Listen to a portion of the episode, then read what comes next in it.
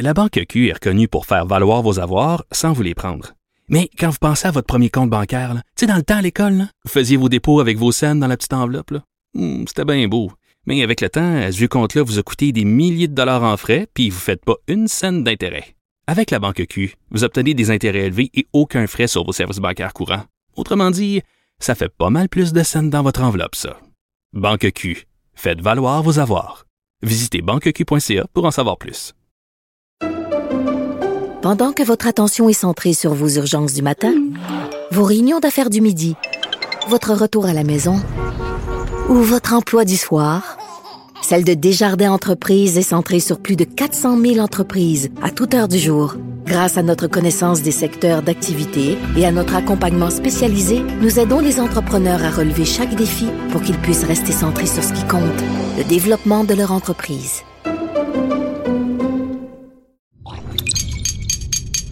Cube Radio.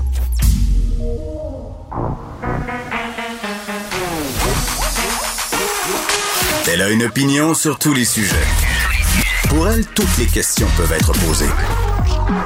Geneviève Peterson. Cube, Radio.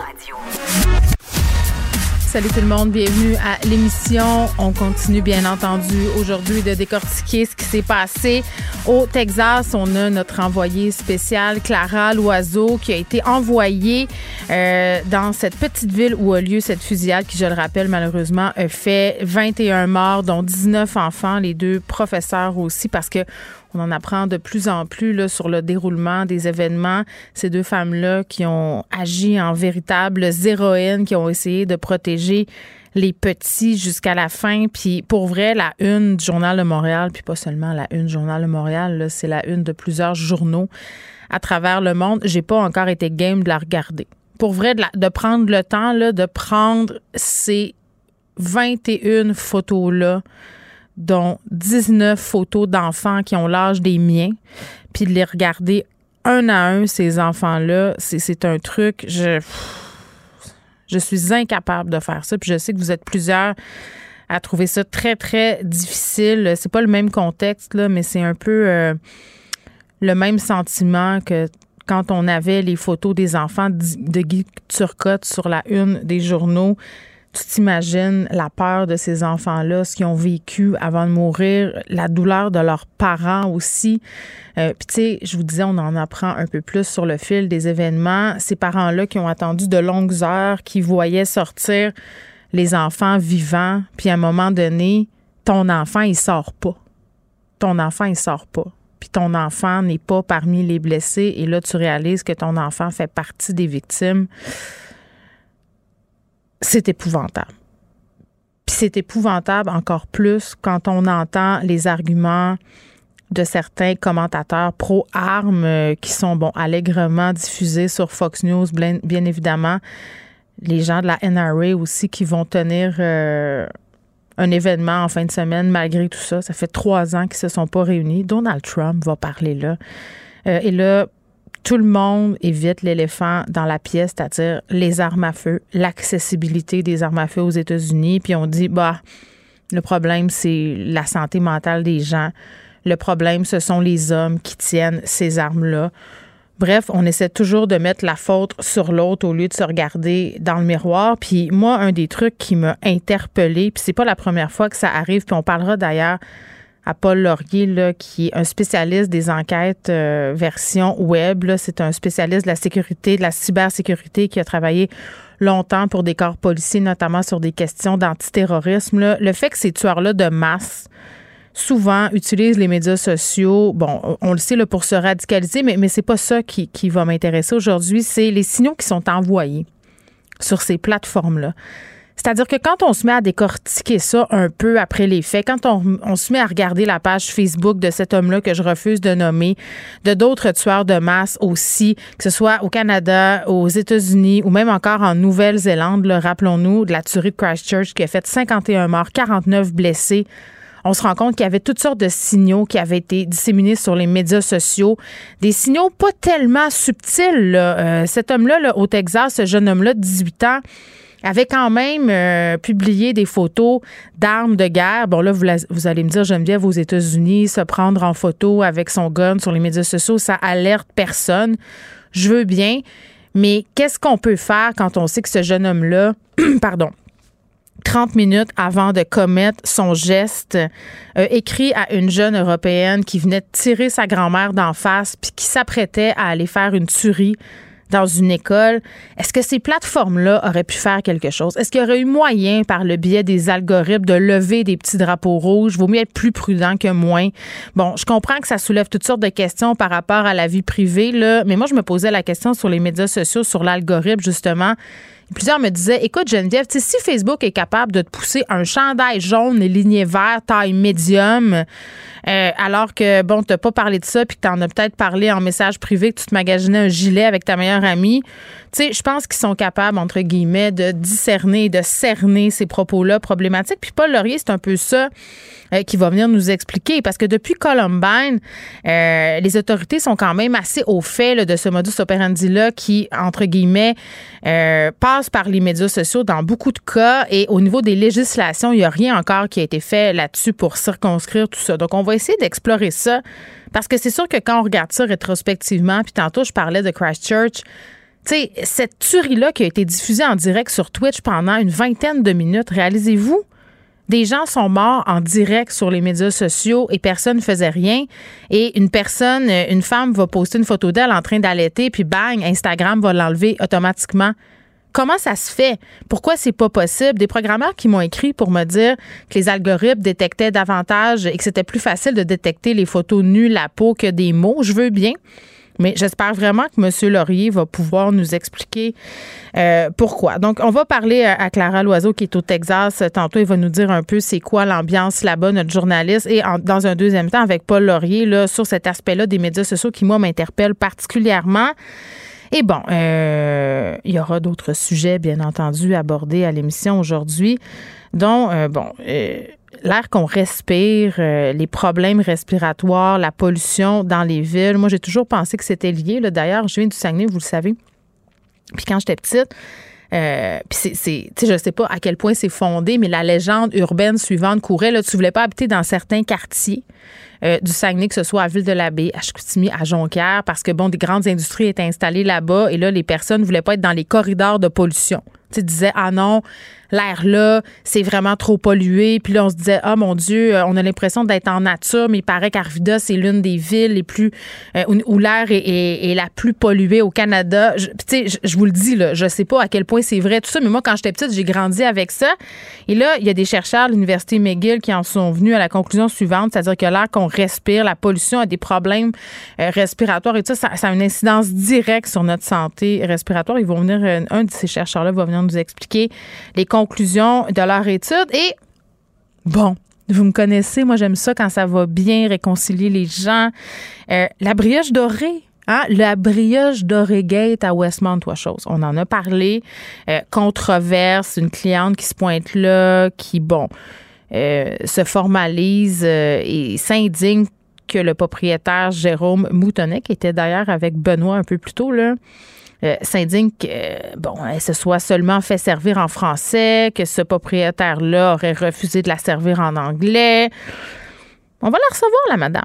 Elle va être là tantôt. Elle était dans le journal de Montréal le matin. Elle regrette pas sa sortie. Elle regrette pas d'avoir dit que c'était une dérive, la loi 96, que ça avait pas de bon sens, qu'on devait pouvoir se faire servir euh, en anglais et en français au Québec. Et, et quand sais-je, peut-être qu'on va Hein, réussir à réconcilier Jérôme et cette madame-là en question. Tu sais, parce que rien de mieux. Hein, on, va essayer de, voir un peu les deux côtés de la médaille. Les deux sont, insultés. Il y a question de politesse là-dedans. Moi, je, fais le pari qu'on va réussir à arriver peut-être à quelque chose d'ici la fin de l'émission. Peut-être euh, qui scelleront le pacte de la paix autour d'une petite brioche dorée, justement. Moi, en tout cas, c'est ce que je souhaite.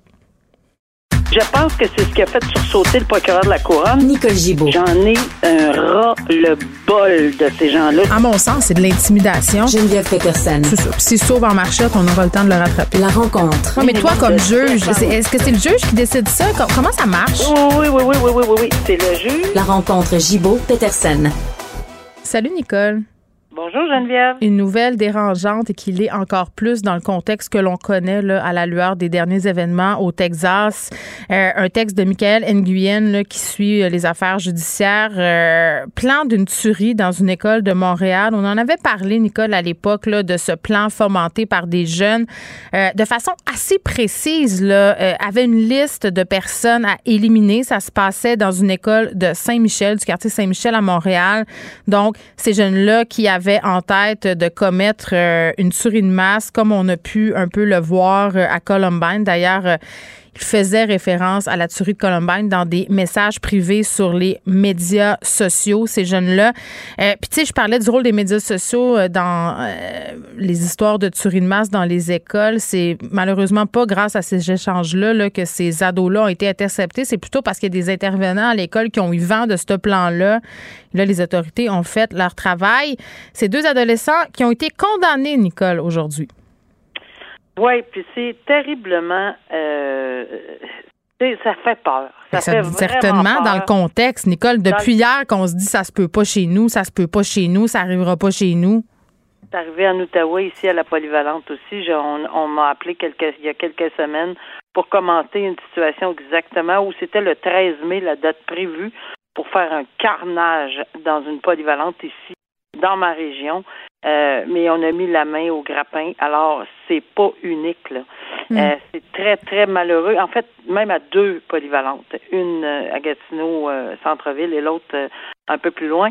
Donc, je, je, dois vous dire que c'est incroyable de penser que ça existe ici, parce que c'est vrai qu'on pense que c'est juste aux États-Unis, ces choses-là, et qu'on est très heureux, par contre, qu'il n'y ait pas eu de, rien. On a mm. attrapé ces gens-là avant. On a mm.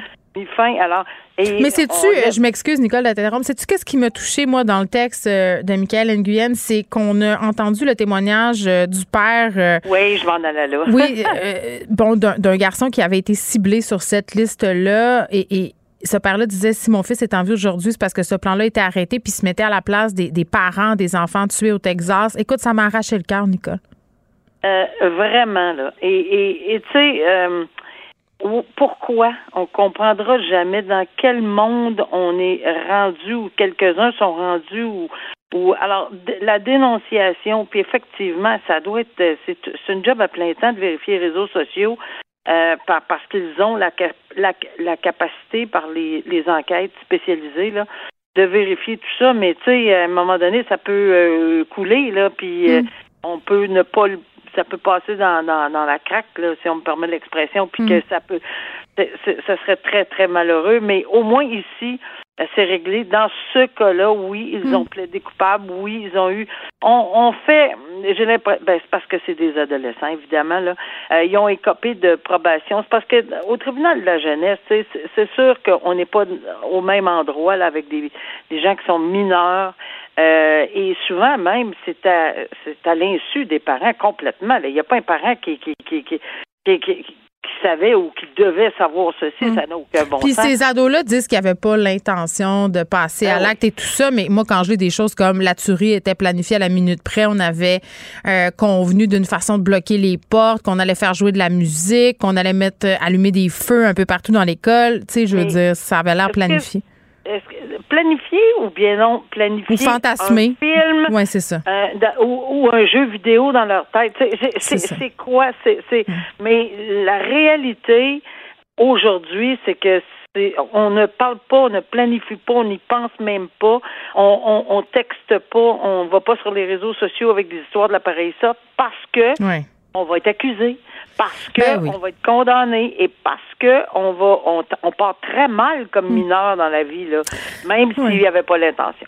Puis tu sais ce père là qui a invité tous les parents à surveiller les signaux euh, puis de ah discuter avec leurs enfants de ce qui se passe sur les médias sociaux puis tu sais ce qu'on apprend de plus en plus sur ce qui s'est passé, ce jeune homme-là au Texas, qui depuis des mois euh, avait un comportement étrange. Sa famille l'avait remarqué. Des gens autour de lui aussi qui disaient, avaient des propos violents, euh, semblaient fascinés par des sujets morbides. Tu sais, donc, tu sais, le rôle de la communauté là-dedans. Puis en même temps, Nicole, tu sais, je vais dire comme Gilles Chamberlain, le psychiatre euh, dont on parle souvent, là, c'est facile après coup de dire, ah oui, il a dit ça, il a fait ça. Puis c'est pas parce que quelqu'un dit ça qu'il va passer à l'acte nécessairement. Donc, le facteur de dangerosité excessivement difficile à déterminer. Oui, mais on va terminer là-dessus sur ce sujet en disant que je trouve ça pas une mauvaise idée du tout, du tout, du tout que ces ados, on va dire, ben oui, mais c'est rien, ça rédiger une lettre. Non, non, là.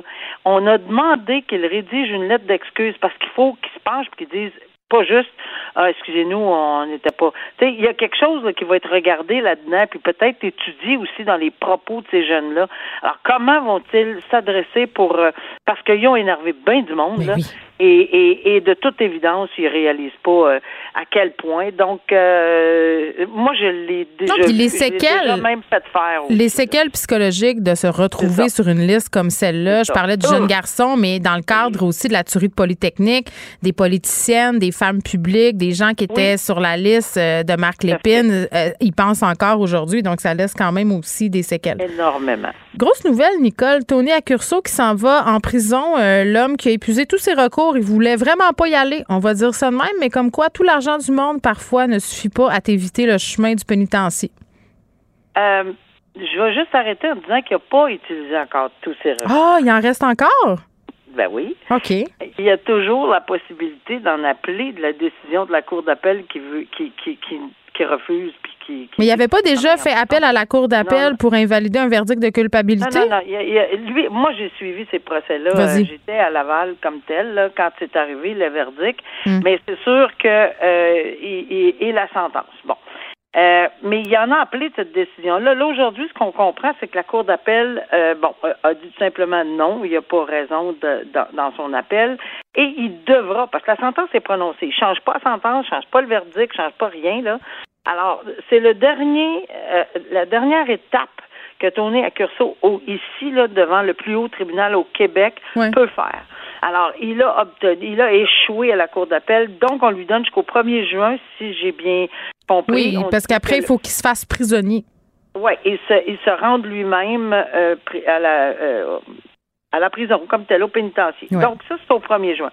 Mais il reste toujours la Cour suprême, mais ça prend une autorisation. Alors, euh, ça peut tirer la sauce, mais euh, à mon humble avis, il va avoir de la difficulté à obtenir l'autorisation. Il faut hmm. quand même que ça soit d'intérêt national, pas d'intérêt privé. Mais j'ai une question. le temps que la Cour suprême donne sa réponse, puis on en a parlé euh, à quelques reprises, toi et moi, là, la Cour suprême accepte bien peu de cas, là, entre guillemets. Très peu. mais en attendant cette décision-là, est-ce qu'il doit aller en prison ou c'est en suspens? On y attend? Ben, il va être obligé de demander, de, demander qu'il soit, euh, si c'est plus tard que le 1er juin. je comprends. À ma connaissance. Alors, euh, mais ça, ça découle tout, là, juste pour faire un petit, euh, petit résumé, ça découle la commission Charbonneau, puis il faut vraiment comprendre quand on a beaucoup, beaucoup, parce que, tu sais, on a beaucoup chialé contre l'UPAC, on a l'UPAC, on a beaucoup hmm. dit, bon, ils réussissent pas, puis tout le monde t'a quitté, puis des arrêts de procédure faut donner à César ce qui revient à César. Dans ce dossier-là, les acteurs principaux à Laval, c'était le maire Vaillancourt. Et c'était, selon la décision, parce que j'étais là pour le procès, là, oui. C'était à Curso. Et euh, c'était les principaux acteurs de ce système de corruption à Laval. Et, euh, tu sais, il y, a quand même des sommes énormes euh, qui ont été subtilisés à Laval pour ça, mais quand même, faut mettre ça du côté positif aussi. Il y a beaucoup, beaucoup de sous dans des programmes de récupération puis de volontaires, etc., par différentes entreprises. Euh, Laval l'a récupéré et va récupérer encore. on, s'attend à avoir hmm. une dénonciation des montants là, bientôt, mais c'est quand même dans ce contexte-là. Donc, une sentence de quatre ans, il n'y en a pas eu vraiment là. On a eu des gens qui ont eu des sentences euh, de 20, de, je me souviens plus dans le dans pour la commission Charbonneau, mais à différents paliers, mais jamais là. Ça c'est le à mon humble avis là, c'est le maximum quatre ans mm. euh, quand on réfère à la commission Charbonneau pour les acteurs d'un système de corruption mm. dans des échanges de contrats puis des pots de vin puis des ci puis des ça là. Alors, puis c'était son deuxième procès, là, parce que euh, le juge Brompton avait euh, euh, avait déclaré un avortement de procès. On se souvient qu'il y avait eu une discussion avec un jury puis quelqu'un d'autre. Là. donc, il y a eu un deuxième procès, donc un premier procès avec jury. Ça aussi, c'est feuilletonesque. Un deuxième procès. après ça, un appel. Et là, alors, je pense que tout le monde s'attend à ce qu'il y ait mm. Demande une chance que tu es là, Nicole, pour avoir tout suivi ça euh, pour nous. on peut compter sur toi. Hey, on termine euh, brièvement parce que je peux pas croire qu'on a encore une histoire d'entraîneur qui a abusé de son pouvoir pour essayer de eh leurrer des jeunes et de les abuser. Dave Alex Bertonnet, euh, Berthelot, pardon, qui était entraîneur de football, semblait très aimé hein, des jeunes, disait c'était notre prof préféré, il était d'un support moral exemplaire et il a trahi la confiance de ces jeunes-là en leur demandant en répétition des photos de leur pénis. Euh, à ce que je peux lire aussi, Nicole, ces jeunes hommes-là qui étaient mineurs au fond au moment des faits, euh, bon, ont toujours refusé de lui en envoyer. Lui continuait, ben cet entraîneur-là, envoyer des photos d'ici en disant Ouais, moi j'ai vécu des traumatismes à un moment donné en, Thaïlande et j'ai rencontré une sexologue qui m'a suggéré euh, d'envoyer des photos et de parler de ma vie sexuelle avec des personnes de confiance. Je pense pas qu'elle existe, cette sexologue-là, Nicole. Mais bon, Hein? on fait ce qu'on peut. Mais bon, c'est quelque chose parce que en fin de cette, à la fin de cet article-là, euh, ça m'a intrigué parce que ça a l'air que sur, à la, aux représentations sur la peine, euh, on aurait, on va vouloir parler. C'est ce que je dis, là, oh, notamment pour vouloir parler de ce qu'il a vécu d'un séjour en prison en Thaïlande. Ben, j'ai hâte de l'écouter, moi aussi, pas parce que par curiosité aussi. Parce mais ça excuse rien, là. ça n'explique ben, absolument, mais absolument rien. Parenthèse fermée, c'est évident. Mais on entend toujours la même chose, euh, Geneviève. J'y faisais confiance, je l'aimais. Il n'y a mm. pas grand entraîneur. Puis c'est justement là où on parle des fois quand ils sont mineurs, pas des fois, quand ils sont mineurs, il y en a même s'ils ont 16 ans, combien de fois on rappelle que le consentement, même c'est parce qu'il y a tout un contexte de vulnérabilité, d'autorité. La minute qu'on est en autorité, le consentement n'existe pas. Puis ici, on parle même pas de ça. C'est pas des agressions, c'est du leurre d'envoyer des photos euh, de, pénis, etc. Donc oui. À des personnes mineures, puis de leur demander des photos en retour. Avoir circonférence, longueur, longueur, pardon, tout le kit, là. Ah oui, oui, oui, avec des mesures, là, ah il, fallait... Ça y allait. Ça, y allait, euh, oui, exactement, mais on, ils ont été forts quand même, ces, ces ados-là, puis ils étaient à la cour, sauf un, euh, apparemment, ou quelque chose de genre, puis ils suivent ça, puis ils ont dénoncé, puis ils sont allés, euh, euh tu sais, faire ce qu'il y avait à faire. Alors, c'est bien plate pour eux, mais au moins, ils ont réussi à, à coincer cet individu, puis on verra pour la peine au, par la suite, là, avec l'histoire de la Thaïlande. Un petit ménage à faire dans, dans les entraîneurs, puis c'est dommage que ça rejaillisse sur les gens qui font ce métier-là, qui est souvent bénévole ou très mal payé par passion et par amour d'un sport. Merci, Nicole. À demain. À demain. La Banque Q est reconnue pour faire valoir vos avoirs sans vous les prendre. Mais quand vous pensez à votre premier compte bancaire, tu sais, dans le temps à l'école, vous faisiez vos dépôts avec vos scènes dans la petite enveloppe. Hmm, c'était bien beau. Mais avec le temps, à ce compte-là vous a coûté des milliers de dollars en frais, puis vous ne faites pas une scène d'intérêt. Avec la Banque Q, vous obtenez des intérêts élevés et aucun frais sur vos services bancaires courants. Autrement dit, ça fait pas mal plus de scènes dans votre enveloppe, ça. Banque Q, faites valoir vos avoirs. Visitez banqueq.ca pour en savoir plus. Pendant que votre attention est centrée sur cette voix qui vous parle ici, ou encore là, tout près ici, très loin là-bas, même très, très loin, Celle de Desjardins Entreprises est centrée sur plus de 400 000 entreprises partout autour de vous. Depuis plus de 120 ans, nos équipes dédiées accompagnent les entrepreneurs d'ici à chaque étape pour qu'ils puissent rester centrés sur ce qui compte, la croissance de leur entreprise.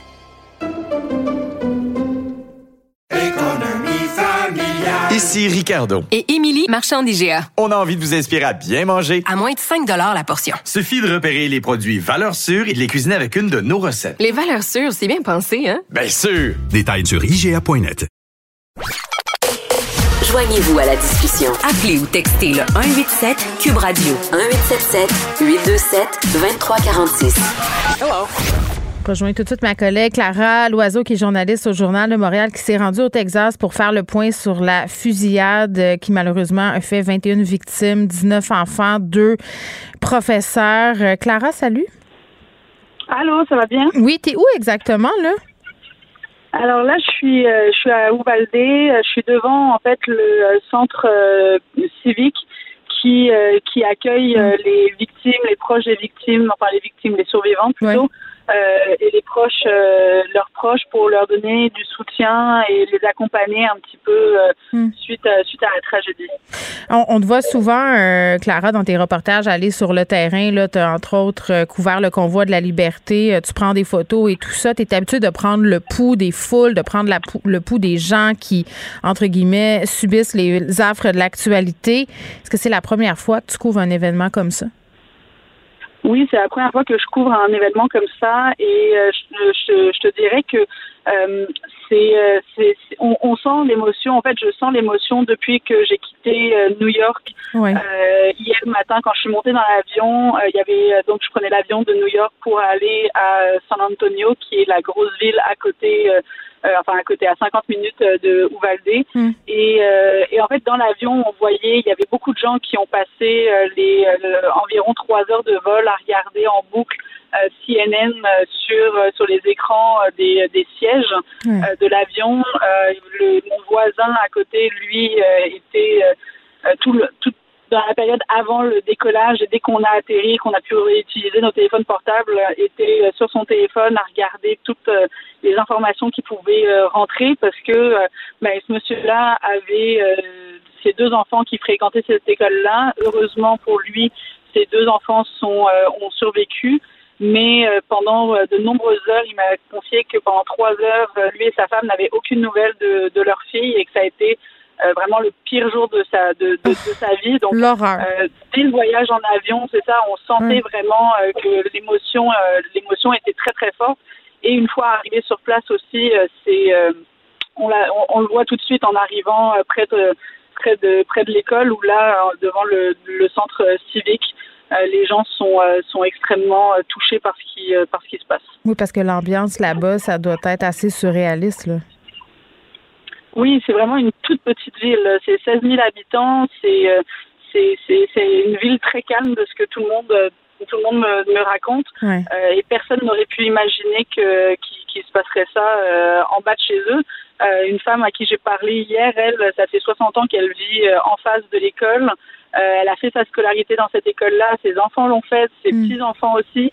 Euh, et jamais elle aurait pu imaginer qu'un massacre de cette ampleur arrive, euh, arrive en face de chez elle. Oui, parce que pour les gens, euh, pour situer, là, Ulovade, c'est une petite ville euh, très tranquille, là, entourée de verdure. Euh, C'est une communauté tissée Mhm. serrée comme toutes les petites villes euh, américaines. C'est une communauté euh, d'origine euh, majoritairement hi- hispanophone. Et je voyais les images de Richard Latendresse hier sur nos ondes. Clara, euh, cette petite ville bourgade-là qui, qui, qui est littéralement assiégée par les médias là, devant l'école Mhm. euh, où ça s'est passé. Il y a des camions, il y a des reporters partout. Moi, je me suis dit, les gens, ils doivent tellement, euh, oui, euh, bon, trouver ça primordial qu'il y ait une couverture de ces événements-là, mais en même temps, il y a quelque chose un peu, pas du cercle médiatique, c'est pas le, le bon mot, mais c'est très envahissant là, comme présence quand même. Mhm. là. Oui, oui. Alors, euh, les- déjà très difficile de réussir à, à se faufiler à travers Oui. les médias euh, américains qui ont euh, qui ont posé leur caméra en face de l'école, mais aussi là devant justement le, le centre civique. Les médias, en fait, euh, là, on les voit partout. hein. les camions de télé, les, les reporters, euh, ils sont dans tous les cafés, les restaurants, en train de de- d'écrire, euh, d'essayer de parler avec le plus de monde, le plus de monde possible. C'est vrai que pour les, il y a beaucoup de, de gens qui, en allant déposer des, des fleurs, euh, refusent de parler à qui que ce soit parce qu'ils trouvent que c'est, euh, ils trouvent que c'est trop. Euh, Oui. mais oui, ma- ça fait partie, ça fait partie de, la, de, la, de la réalité ici. Les médias américains, ils sont beaucoup, ils ont traversé les États-Unis, donc ils veulent, ils, ils- ils vont chercher toute l'information qu'ils qu'ils peuvent. Oui, puis, tu sais, moi, je, je, je me questionne toujours sur, sur le métier de, journaliste qui est fondamental, c'est- bien sûr, mais en même temps, je, suis curieuse de savoir, tu sais, quand tu approches quelqu'un, parce que, tu sais, ces gens-là, ce sont des gens éplorés, il y a des personnes qui viennent de perdre des enfants, des proches, euh, comment comment on, fait une amorce pour avoir, si on veut, un commentaire de ces gens-là? Ça doit être excessivement difficile.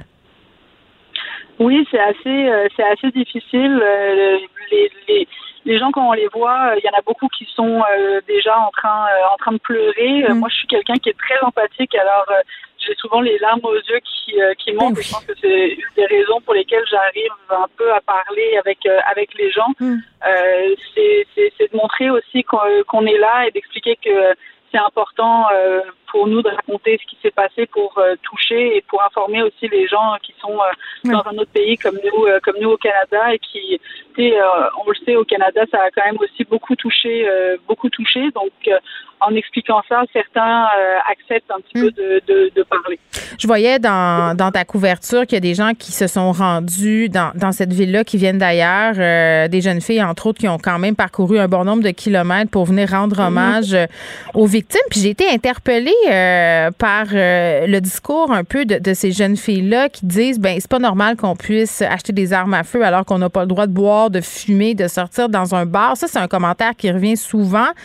Mais euh, de dire aussi que le problème, c'est pas les armes et les hommes qui les utilisent, ça, c'est un, c'est un, un argument qu'on entend souvent, qui vient principalement des gens qui sont pro-armes, de la NRA aussi aux États-Unis. Là, ça, est-ce que c'est quelque chose que tu as beaucoup entendu? Oui, vraiment beaucoup. Euh, les gens euh, sont. euh, ce matin, je parlais avec une personne qui vient justement aider, soutenir les familles qui ont perdu des enfants. Et donc, évidemment, on a parlé de la question du contrôle, des armes. Elle, elle estime qu'il faut absolument mettre plus de lois pour éviter que n'importe qui puisse acheter des armes. Mais par contre, elle, pour elle, il est important que les familles puissent s'armer pour se défendre. Et quand je lui ai demandé, oui, mais ici, euh, c'est une petite ville, euh, on m'a dit que c'était très tranquille, qu'il n'y avait pas de problème, euh, pourquoi est-ce qu'on aurait besoin de se défendre? Et c'est juste, ben, on le sait jamais, on a besoin d'avoir, euh, de pouvoir euh, se défendre euh, si jamais il se passe, il se passe quelque chose. C'est ancré. c'est- c'est- voilà, c'est exactement. Puis moi, ça m'a beaucoup choqué hier, euh, le, le témoignage de la jeune fille qui, Ouais. à 20 ans, à seulement 20 ans, euh, pense déjà que euh, il faut euh, que, que les armes, c'est important. quoi. C'est, on est vraiment dans un, dans un tout autre euh, pays et clairement dans un état très, euh, très, très loin de ce qu'on connaît euh, au Canada. Hmm. Puis dis-moi, Clara, je ne sais pas si tu as eu l'occasion d'entendre des discussions à cet effet-là, mais moi, je me posais beaucoup de questions sur l'avenir de cette école-là. Qu'est-ce qui va se passer avec le bâtiment alors qu'on a eu cette tuerie-là? Est-ce qu'ils vont rénover? Est-ce qu'ils vont la, la démolir? Euh, Est-ce qu'il y a un retour en classe envisagé? On sait qu'il restait pas beaucoup de temps avant la fin de l'année scolaire. Est-ce que tu as entendu des choses là-dessus? Non, pour le moment, euh, je t'avoue, j'ai, j'ai rien entendu. euh, mais euh, en tout cas, oui, euh, il restait seulement trois jours d'école à ces enfants qui ont, euh, qui, qui ont été malheureusement tués. C'est terrible. Hmm. On continue à te lire, Clara Loiseau, dans le journal. Merci beaucoup. Merci beaucoup. Bonne journée. Bonne journée. Pour elle, une question sans réponse n'est pas une réponse. Geneviève Peterson. Cube Radio. Vincent Dessureau qui est là de retour de la Suisse. Ben oui. Je te jalousais. Tu me sur les- jalousais? Oui, oui, je regardais tes stories puis je me disais, le petit maudit, il passe euh, du bon temps en Suisse, c'est magnifique, c'est extraordinaire, il mange du fromage. Oui, tout trop ça. de eh, les Suisses, euh, je, je cherchais quand même, j'adore la fondue au fromage. Tu cherchais le ai- légume vert? Eh, le légume vert, ma foi, cette rareté. Euh, tu peux trouver, mettons, pour un bon extra d'admettons 12 là, une petite side salad, une petite salade verte Puis il te euh, regarde en un accompagnement. comme si t'étais. euh, Ben, c'est parce qu'une salade verte, là, à un moment donné, juste un, quelques Oui, branches de salade, ça te donne pas, euh, le, le- disons, euh, comme une vraie salade. Mais je sais pas avec comment ils font. Je sais pas comment ils font parce qu'à un moment donné, j'étais dans un festival à Paris, euh, un- le festival américain, un festival littéraire, puis on restait là quand même un, un bon bout, Vincent. Puis au bout de 5-6 jours de rognons au beurre, de boudin au beurre, de bavette au De vin beurre. rouge. de tout ça, tu, sais, tu, tu- tu pars à la recherche de la petite asperge, tu sais, Oui. puis de la salade verte, justement, puis du brocoli. Fait qu'on était dans, dans un hôtel où, où on logeait, puis on commençait à connaître un peu le personnel, puis je dis, écoutez, je- est-ce que ça serait possible d'avoir des légumes verts, pas de beurre, tu sais, juste à Ouais. l'huile d'olive ou quelque chose? Là, il me dit tout à fait, tout à fait, il repart. Et là, je vois le chef qui sort de la cuisine, Vincent. Il, il il- il- marche vers moi, puis il m'a demandé pourquoi. Ah, il était insulté. Il- ben, pas insulté, mais, Mais il, était, il était un peu interloqué, puis il, il me disait, mais, mais le beurre, il n'y a rien de meilleur que des légumes verts. Je suis comme, je- oui, mais c'est parce qu'au bout de six jours, mes artères, elles Ouais. crient à l'aide. Et pourtant, ils sont euh, minces. Tout va bien. euh, Ben, lui, ben, il les- était pas mince. OK, ben peut-être pas lui. Ben moi, les Mais- Suisses, je trouvais, écoute, beau, mince, euh, tout allait ben bien. oui, Et puis il mange du beurre puis du chocolat. Euh, Des oui, gros clichés. Parce que la fondue et surtout, fondue au fromage, j'en avais essayé une à Montréal et on t'a amené aussi un bol de chou-fleur brocoli. Mm. euh, mais là, c'est tranche de pain, Mm. fromage. Pour moi qui mange pas de gluten, pas de produits laitiers, c'est mon cauchemar. Hey. Je vais pas là, là. J'allais dire ça dort bien, c'est plus l'inverse. Ça dort mal? Ça dort Tu fais mal. des petites crises de Mais, euh, mais c'est ça, très beau. C'est juste un coup Mais de la vie qu'est-ce que assez tu faisais élevé. Là-bas? Écoute, j'étais là pour suivre Bombardier qui, euh, vous avez peut-être vu, ont lancé leur, euh, leur nouvel appareil, le Global 8000, Ouais. mais surtout voir un peu l'envers du décor de ce, du milieu de l'aviation d'affaires. Moi, je connaissais pas, je connais l'aviation, aviation d'affaires, donc les jets privés. C'est un milieu qui, qui, qui est inaccessible là, pour à peu près tout le monde. Et là, j'ai pu voir comment ça se passait dans cette industrie-là. Mm. Et c'est euh, c'est fascinant. Là. Euh, tu sais, des, des- des- tu vois partout, tu croises des gens, tu te dis... Moi, en fait, un, un- un de mes euh, questionnements, c'était qui est milliardaire et qui s'est habillé pour essayer d'avoir l'air d'un milliardaire? Mais moi, OK, moi, je pense, mon gars, c'est le suivant. Ceux qui sont milliardaires, ça ne paraît pas. Ben, exact. Et c'est ce qu'on me disait même chez, dans, dans, dans le milieu. C'est que certains, tu vas voir à la madame avec sa petite euh, sacoche Gucci, tout ça, ou le monsieur qui s'est mis, euh, tu sais, euh, Avec ce un gros veston avec le petit là. truc en dessous, Oui. là, puis le, le, le fichu, tout à fait, le complet trois pièces et le, et le petit foulard. Tu dis, lui, il essaie d'avoir l'air milliardaire, mais souvent, le vrai milliardaire, Il tu, le- le sais pas. Il y en a certains, entre autres dans la jeune génération, qui vont avoir vendu une application à Microsoft pour 1,2 milliard, puis euh, ils sont en t-shirt. J'écoutais euh, la série We Crashed euh, qui parle bon de la montée, surtout de la descente du fondateur de la compagnie de coworking, là, le- les, les espaces de travail partagés WeWork. Et il y a une scène où il s'achète justement un jet privé, Vincent. Et c'est très, très drôle la façon dont il leur présente l'avion. C'est-à-dire qu'ils sont dans l'entrepôt, ils font une visite, ils montrent tous les features de l'avion. Et là, euh, le, le- le propriétaire qui est incarné par Jared Leto dit Bon, ben, je vais le prendre. C'est quelque chose comme Mais 100 J'entendais des millions de histoires comme dollars. des fois, je vais t'en prendre deux. Euh, ouais. Mais, Mais donc- comme si euh, il s'achetait une paire de bas. Ouais, et c'est des niveau jeunes de. de... la, de la tech, là. C'est des nouveaux riches qui là, ils sont pétés de thunes, là. Et euh, donc, euh, donc intéressant. Je vais faire un reportage là-dessus à Salut Bonjour. Je, à le. Salut Bonjour dimanche. Toujours les mêmes qui ont Et, euh, tout. Ben, écoute, ça fait. Ça fait en huit ans de Salut Bonjour. C'est la première fois que je m'en vais outre-mer là, pour un, un reportage. Mais Tu j'ai- le mérites. J'ai pu aussi aller, parce que reste que la Suisse, euh, pour moi, je suis allé juste quelques jours dans ma vie, hein, parce que c'est cher, là. La Suisse, oui. euh, je suis passé Pour deux vrai? jours, mais c'est quand même dans les plus beaux paysages que j'ai j'ai vus de ma vie. Dans le coin, on a réussi à aller à Chamonix, à l'aiguille du Midi, donc euh, juste à côté du Mont Blanc. Ah, j'ai tout Et vu ça. euh, écoute, mais j'ai vécu l'hypoxie, le manquer d'air. Euh, les alpinistes qui vont faire l'Everest, là, vous faites quoi, là? C'est pas, c'est zéro le fun Ah, de manquer d'air. T'as mal à la tête. J'ai, j'ai le paradis sur terre à regarder. Mais je veux dire, de là à vouloir y passer des semaines dans un petit camp. Mais est-ce que c'est parce que t'es allé trop vite? Est-ce que c'est pas En surmontable, fait, c'est juste que j'ai, décidé de sauter quelques marches, là. Tu sais, de monter en. Parce qu'il y a une Ah. Installation au sommet. Ta faute. Euh, oui, on est à 12 000 pieds dans- et juste euh, courir un peu là, parce que j'étais trop excité, Ouais. voir la vue. Écoute, je voyais des étoiles. Oh là. non! Hey! Et là, je me dis, il y en a qui. C'est 65% de l'air au sol que tu as là-bas. À l'Everest, c'est 35. C'était écrit. Là. C'est comme si tu respirais d'une petite paille. T'as juste, c'est ça, un mal à la tête. Je, je- Toujours je- suivre les instructions, mon Vincent. Mais regarde, tu t'es remis euh, sur pied avec une bonne petite fondue au fromage. Oui, et le retour, faut dire pire vol de toute ma vie. Oui. Parce que j'ai c'est une loterie là, avec qui t'es assis dans l'avion. L'univers Et moi, j'étais à côté euh, de, de l'enfant. euh, l'enfant l'enfant du maudit? diable, là, ouais. Oh mon Il y avait Dieu. un bébé. Moi, bébé, le bébé peut brailler tout le long. C'est un bébé. Je vis avec. Je suis Mhm. un adulte. Bébé braille. On peut pas te dire d'arrêter de pleurer. On fait tout ce qu'on peut. Le bébé n'a pas dit un son, même s'il avait pleuré, pas de problème. Un enfant assez vieux pour comprendre. T'avais-tu le goût d'y vider un petit gravol dans son verre d'eau? ben, je peux pas. Mais j'ai tout, tout ça m'est passé par la tête. Imagine quand même, toi, 7h30 de Ah non, crise moi, de bacon pas, à côté, là, des coups de pied. Des coups Ou de pied. les dans- parents qui laissent les enfants, justement, donner des coups de pied d'un siège sans rien dire. Oui. Qu'est-ce que vous Mais là, c'était même pas dans- C'était un coup de pied sur moi. Ah. Coup de pied sur moi, coup de pied sur les jambes, claque d'en face, braillé. Des claques dans Je serais de devenue mauvaise. sur l'écran. Il y a rien. Pendant 7 heures. Hey, si ça avait 30 été de un passager adulte, ça serait fait mettre dehors. Oui, oui, mais d'ailleurs, les, euh, les agents de bord étaient quand même, je voyais, ils me regardaient avec beaucoup de compassion. Ouais. Et je sens qu'ils auraient pu, ils auraient voulu me mettre ailleurs, admettons. il y avait plus de avait une place. place libre en première classe, tout le long, je me dis, je regardais avec désespoir, sortez-moi d'ici, mais c'était un vol plein. Donc, il n'y avait pas de solution, Oh. malheureusement, pour moi.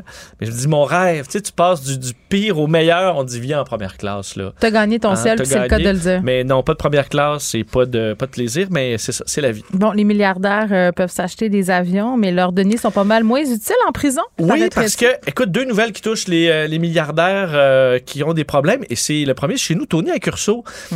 Euh, Tony Accurso qui a perdu son appel dans les dernières heures, Ouais. qui tentait d'éviter la prison. Euh, on sait qu'il a écopé de 4 ans de prison. Ça a été de long déboire, là, mais le 25 juin 2018, 4 ans de prison pour tout le dossier avec l'ex-maire Gilles Vaillancourt à Laval. On sait qu'il y avait un système euh, de pots de vin, le ristourne de 2% payé au maire, les associés et compagnie, tout ça, on s'en souvient. Il a été allé en appel et là, vient de perdre, de sorte le 1er juin, Tony Accurso, qui mène la grande vie depuis des années encore à Montréal. Je connais plusieurs personnes dans le domaine de la restauration et euh, il veut dire, Tony Accurso, il allait là puis il dépensait sans compter, sentant probablement qu'il fallait qu'il en profite maintenant. Oui. Euh, ben, il s'en va en prison. Mais Nicole me dit qu'il restait à la Cour suprême tantôt. Il a, il a le droit de s'adresser à la Cour suprême, mais là, ça va prendre du temps. On sait que la Cour suprême aussi reçoive très peu de dossiers, donc ses Ouais, chances ben, sont minces. À là. mon avis, très rapidement, la Cour suprême va, va décider de pas entendre. Ça me surprendrait beaucoup que la Cour suprême euh, que- ah, entende mais une cause pas pareille. utilisé tous ses recours. Elle m'a repris. oui, non, tu as raison qu'il y a la Cour suprême, mais ça me semble pas un dossier de Cour Bon, suprême du tout. non. Euh, écoute, peut-être que si- je pense qu'il y a des bons avocats, mais euh, c'est quand même enfin, là. Ben, il y a une justice en ce moment. Ouais, et tu peux dire, t'as beau être euh, ultra riche, à un moment donné, le système va te rattraper. Et ça, c'est rassurant, je trouve, même si c'est long, Ben, long, surtout long. quand ça fait les nouvelles toutes de les même, procédures. Parce qu'on a l'impression aux États-Unis que, par exemple, Donald Trump, Ouais. jamais il va être en prison, puis on est toujours capable d'avoir une un nouveau dossier. Ben, il va être au puis congrès de la d'étirer, puis NRA d'étirer. en fin de semaine. Ben, c'est ça, qu'on réussira jamais à le coincer. Peut-être qu'on pourra, mais je trouve que c'est rassurant dans notre système de dire, OK, ben, dans le cas de Tony Accurso, là, là, le 1er juin, là, ben, il va avoir et t'auras beau valoir 100 millions, valoir 1 milliard. Quand tu prends ta petite valise puis tu t'en vas en cellule, même si tu vaux de l'argent puis les gens vont peut-être moins t'attaquer. Mm. Mais je me demande si en prison, c'est comme tu- dans les films, là, si tu peux pas soudoyer des gens pour avoir un ton ou des Ben- steaks comme dans les Sopranos Ben, peut-être que tu avoir des lifesavers, puis Oui. euh, écoute, un joint, là, mais ça demeure quand même que, OK, le fun, le fun est fini. J'aime ça Le fun est fini. Toi, tes exemples euh, des privilèges en prison, en prison c'est Ah, des lifesaver et, et joint. Ben, C'est- je pense quand même qu'il y a un peu de ça. Et euh, l'autre, c'est Bernie Ecclestone. Écoute, l'ancien euh, magnat de la Formule 1, euh, milliardaire, qui euh, a été dans le trou pour moins longtemps. Il est parti au- du Brésil pour aller en Suisse euh, hier. Et il s'est fait arrêter. Il y avait un gun sur lui. Il y avait un, un pistolet dans sa chemise. T'as une petite version vraiment très petite. mais, mais pourquoi? Ben, il, écoute, il l'avait oublié, là. Il dit, il se souvenait pas. Moi, ça m'arrive régulièrement d'oublier euh, une petite carabine. euh, Oui, ben, le long, dans le ton long de ma, ben, le long de ma, ma jean, De ta- de, mon, de ma jambe de jean, ouais. Oui, mais imagine, t'arrives au, euh, t'arrives à la sécurité, là, t'es à l'aéroport, là, fuck, tu sais, tu peux jeter ton eau, euh, t'as amené une bouteille d'eau, Ah, mais moi, j'ai des amis, par Là, exemple, qui un ont, handgun. Mais j'ai des amis qui ont passé du pot à des frontières parce qu'ils avaient oublié des restants dans une vallée. Ça, c'est un grand classique. Oui. là. Imagine-tu, tu t'en rencontres rendu l'autre bord, t'es rendu à Cuba, tu fais Hi, C'est arrivé, j'ai Dans une prison cubaine, c'est pas le fun. Maglite, plein de potes. Ben oui. Faut oublier ça. Mais, euh, Ben, donc. c'est ça. Donc, un, euh, petit, un petit gun oublié. Ouais, arrêtez. Heureusement, le fait de l'arme était, il n'y avait pas de balle à l'intérieur. Mm. Tu dis à quoi ça, à quoi ça sert. Et euh, il avait oublié là. Il s'est été emprisonné quelque temps avant de payer ben, une amende là, d'un peu plus de 1500 dollars. Et semble quand même, dans, on dit vraiment que le son côté très connu, sa fortune, Ouais. son nom a permis quand même de, le sortir plus rapidement euh, du trouble. Mais une petite frousse quand même pour euh, Bernie Ah, il n'a pas dû Ecclestone. filer. Il a pas dû filer. Euh, sondage euh, léger, Journal de Montréal, TVA, Cube, tous s'unissent, Vincent, Ouais. pour parler des comportements par rapport à l'inflation des Québécois qui se disent on va changer nos comportements. Oui, un grand sondage sur euh, l'effet de l'inflation dans nos vies. Et ce que je trouve intéressant dans le sondage, c'est qu'il y a quand même beaucoup de choses où c'est réponse très claire et unanime, là, entre autres, sur ça touche, euh, ça touche qui? Mm. Euh, Est-ce que ça touche tout le monde? Moi, je- écoute, oui, hein? c'est entre 70 et 77% dépendamment de toutes les catégories. Donc, hommes, femmes, 18-34, 35-54, 55 ans et plus, Ouais. franco, non Ouais, franco, ça. Montréal, Québec, reste du Québec. C'est tout à peu près 70-75% Ben, des gens. hier, Mais ouais. le, le- le- le type là, le plus affecté, c'est femmes 35-54. Je sais pas pourquoi ça m'étonne pas. Euh, c'est quand même euh, légèrement au-dessus de la Ouais, moyenne. ben, souvent femmes des quand même un chefs peu de famille monoparentales, peut-être. Regarde, je suis allée à l'épicerie, Vincent. Euh, moi, j'habite seule avec mes trois enfants. Je suis quand même une personne qui est privilégiée dans la vie. là. On va se le dire, je Ouais. suis pas laissée à moi-même. J'ai un travail et tout ça. Ça m'a coûté 390 J'avais là-dedans, puis je te niaise pas, là, deux paquets de viande. Pas, pas plus que ça. C'était des fruits, des légumes. Euh, des collations pour mes enfants, mais, mais rien d'énervé. là. Ouais, ouais, J'avais pas. un canard. euh, Non, non, mais je suis allée au Provigo, là, où tu peux t'acheter du linge puis un barbecue. Oui, là. Il n'y oui, avait rien avait de rien tout ça. ça. Ce n'était que des denrées, un peu de fromage, du yogourt, euh, du beurre. euh, euh, même qu'à un moment donné, ah oui, on- j'ai j'ai pris des fruits congelés parce qu'il y avait des fruits complètement hors de prix, ça avait plus de bon sens. 390 dollars. Puis je me dis, mes enfants, là, euh, ils restent chez moi cinq jours. Quand ils vont être partis, il restera plus grand-chose de ce que j'ai acheté. C'est une des premières fois dans ma vie où je trouve Où que là, ça a pu... t'étais- Non, mais je me dis, voyons, là, euh, les gens, qu'est-ce qu'ils font? Sais? mais d'ailleurs, qu'est-ce qu'ils font C'est un peu la, la- la question parce qu'on leur demandait pour faire face à ça, là, Mm. où, où on coupait.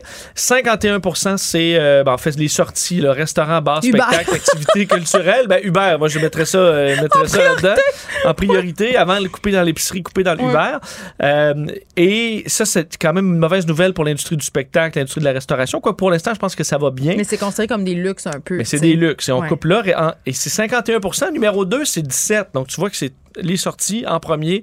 Ensuite, réduire les déplacements en voiture. Couper dans l'épicerie 12 mais on comprend que Mm. C'est plus faire des choix différents. Oui. Ou tu refuses Euh, parce que c'est bien trop cher, puis tu te dis, garde, là, c'est pas vrai que je vais payer ça 12$. piastres, Là. Euh, On reviendra l'année prochaine. Oui, exact, parce que dans, au niveau du prix des aliments, là, ce qu'on fait le plus et loin devant, c'est l'augmentation d'achat de produits en promotion. Donc, on, Ah oui, fait, on ça. magasine un peu plus. Même mon fils le sait. Hein, hier, il me disait Maman, la viande, c'est 18% d'inflation. Fait que tu vois que les enfants sont sensibles. euh, C'est parce qu'on en parle beaucoup. Quand c'est rendu que ton enfant Entre de autres, 7 ans. écoute, c'est le prix de la poitrine de poulet. Des fois, tu vois, je peux, peux plus me payer une- des poitrines de poulet. Là. Hier, ça, j'ai c'est sauté rendu, c'est plus, c'est euh, plus de moi. là. C'est rendu au-dessus de mon Oui, les côtelettes de porc euh, en à rabais, là, j'étais comme je vais en prendre. J'ai pris ça puis des pilons de poulet, là, ça c'était mon gros C'est luxe. ça. Tu dis, ah, Je je suis juste rendu, puis maintenant, je suis pilon de poulet, le reste, je peux plus. Hey, là. je- j'étais allée dans le bœuf, j'ai reviré.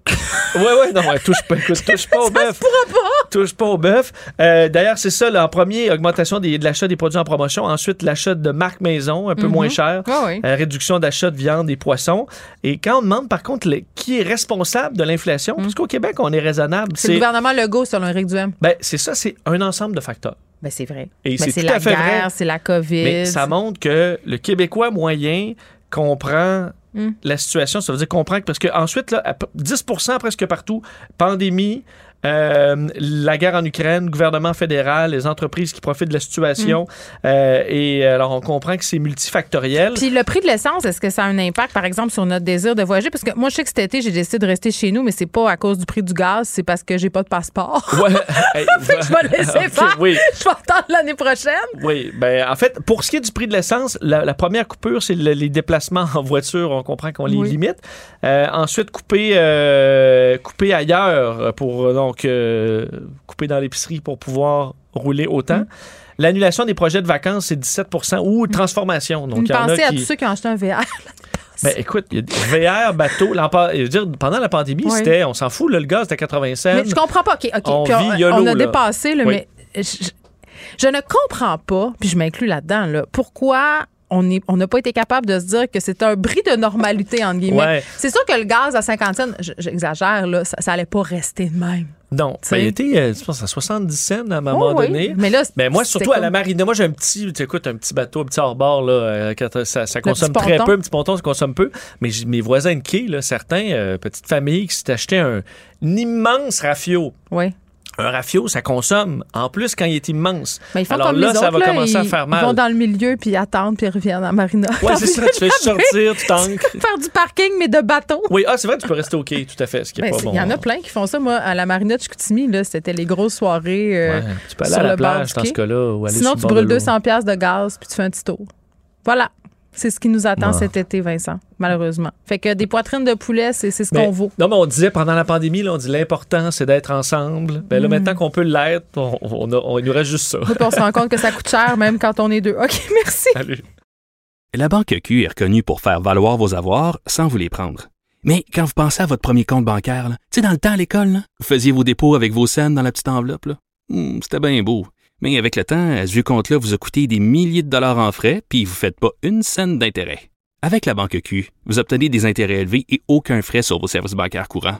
Autrement dit, ça fait pas mal plus de scènes dans votre enveloppe, ça. Banque Q. Faites valoir vos avoirs. Visitez banqueq.ca pour en savoir plus. Pendant que votre attention est centrée sur cette voix qui vous parle ici, ou encore là, tout près ici, Très loin là-bas? Ou même très, très loin. Celle de Desjardins Entreprises est centrée sur plus de 400 000 entreprises partout autour de vous. Depuis plus de 120 ans, nos équipes dédiées accompagnent les entrepreneurs d'ici à chaque étape pour qu'ils puissent rester centrés sur ce qui compte, la croissance de leur entreprise.